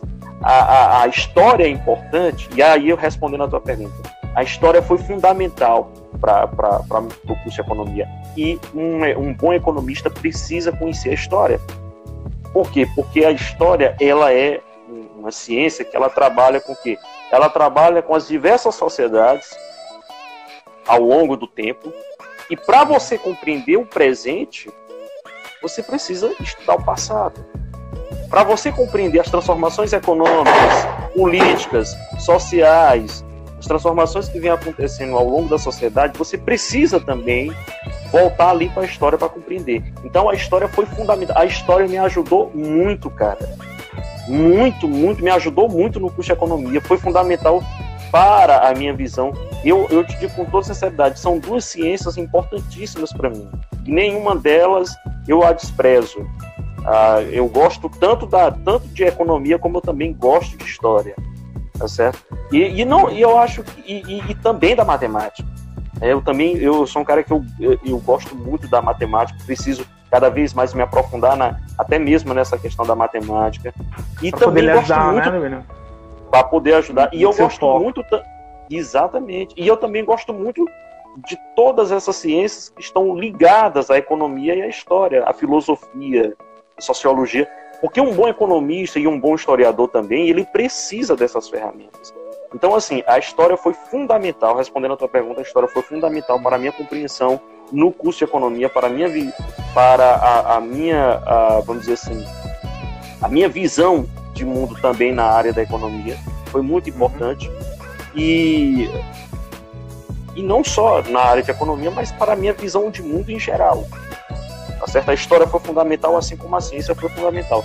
Então, assim, um bom economista, ele precisa, sim, conhecer a história, como ele precisa também conhecer as outras áreas das ciências, a filosofia, ele precisa conhecer a sociologia, ele precisa conhecer também a matemática, ele precisa de todas essa, essas ferramentas, ele precisa de todas essas, essas ciências que são fundamentais uh, para essa visão de mundo que a gente quer ter hoje uma história assim, ela, ela, ela, ela me abriu as portas em muita coisa.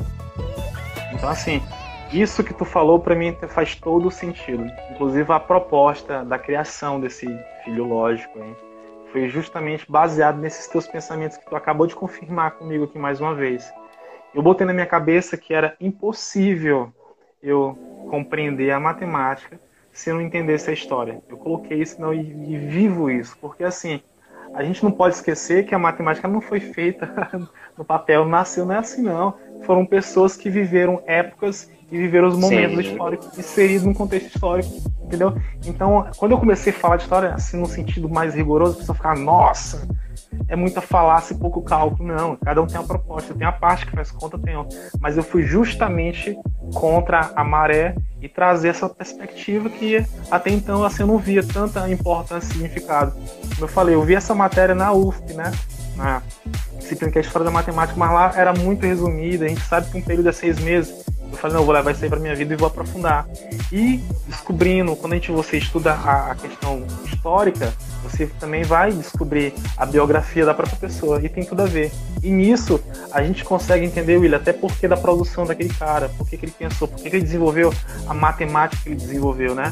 Então foi me, foi me trazendo um sentimento muito mais forte. Hoje eu posso dizer com, com convicção é, que aquilo que eu afirmo, eu sou muito categórico por conta desse carinho e desse olhar que eu tive pela história, né? Compreendendo e lendo, e estou cada dia mais aprofundando e tentando entender mais, mais. É, é algo assim maravilhoso, é maravilhoso. Apesar de eu não ser historiador, mas na prática eu acho que eu tô, já, tô, já tô quase lá. Ou seja, então, tem William, que ter esse diálogo, né, filho? Tem que ter esse diálogo ter, entre as disciplinas, ter. né? Claro, tem que ter, tem que ter. Então é impossível. A gente não. Pra gente compreender, a gente tem que abrir mão disso. E aquilo que eu não compreendo é natural. Eu vou lá e ao, dentro de um prazo eu vou conseguir ter pelo menos uma percepção mínima, mas eu vou ter. Então eu tenho que dar essa abertura. Então, William, mais uma vez eu quero te falar o seguinte. Muito obrigado, cara. Como eu já te falei, eu aqui vou aproveitar para falar aqui para quem for ver, quem tá vendo agora. E uma das cenas que eu tenho na minha adolescência, né, que eu tava na igreja e tal, é justamente isso daí. Eu cheguei, eu assisti aquele filme, O Código da Vinci, aquilo me despertou uma curiosidade enorme a forma como ele abordou a história e tal. Ele conseguiu casar várias coisas. E eu lembro que eu estava com um colega, a gente foi fazer alguma coisa na tua casa, na época você morava com uhum. seus pais ainda, e eu entrei para falar contigo, aí eu te vi tu perdido, em pé, tava tua mesa, e ao redor vários livros. Eu fiquei assim, eu não perguntei nada, um tímido, mas eu fiquei observando aquela coisa. Poxa, aquilo dali foi um impacto pra mim. Eu não sei explicar como foi, mas me causou um impacto visual. Uma coisa que me tentou, despertou em mim essa vontade de, de buscar. Então, uhum. você, querendo ou não, foi uma das pessoas que me influenciaram a, a eu gostar da história. E olha porque e a gente conversou, acho que a gente conversou pouca coisa, eu te perguntei a respeito do filme lá, Foi. Ah, eu assisti e tal, me lembro, isso então ficou enraizado aqui, aqui comigo eu carrego. Então, quero te agradecer também por isso. e mesmo sem Cara, você perceber, a gente acaba contribuindo, né, pá, na vida é. do, da, das pessoas. Isso é muito legal, cara. Muito legal. Isso, que, isso que faz todo sentido. A vida da gente Com é certeza. muito breve, passa muito rápido. E aquilo que a gente conseguir ajudar, acho que já, já fizemos a nossa parte. Né?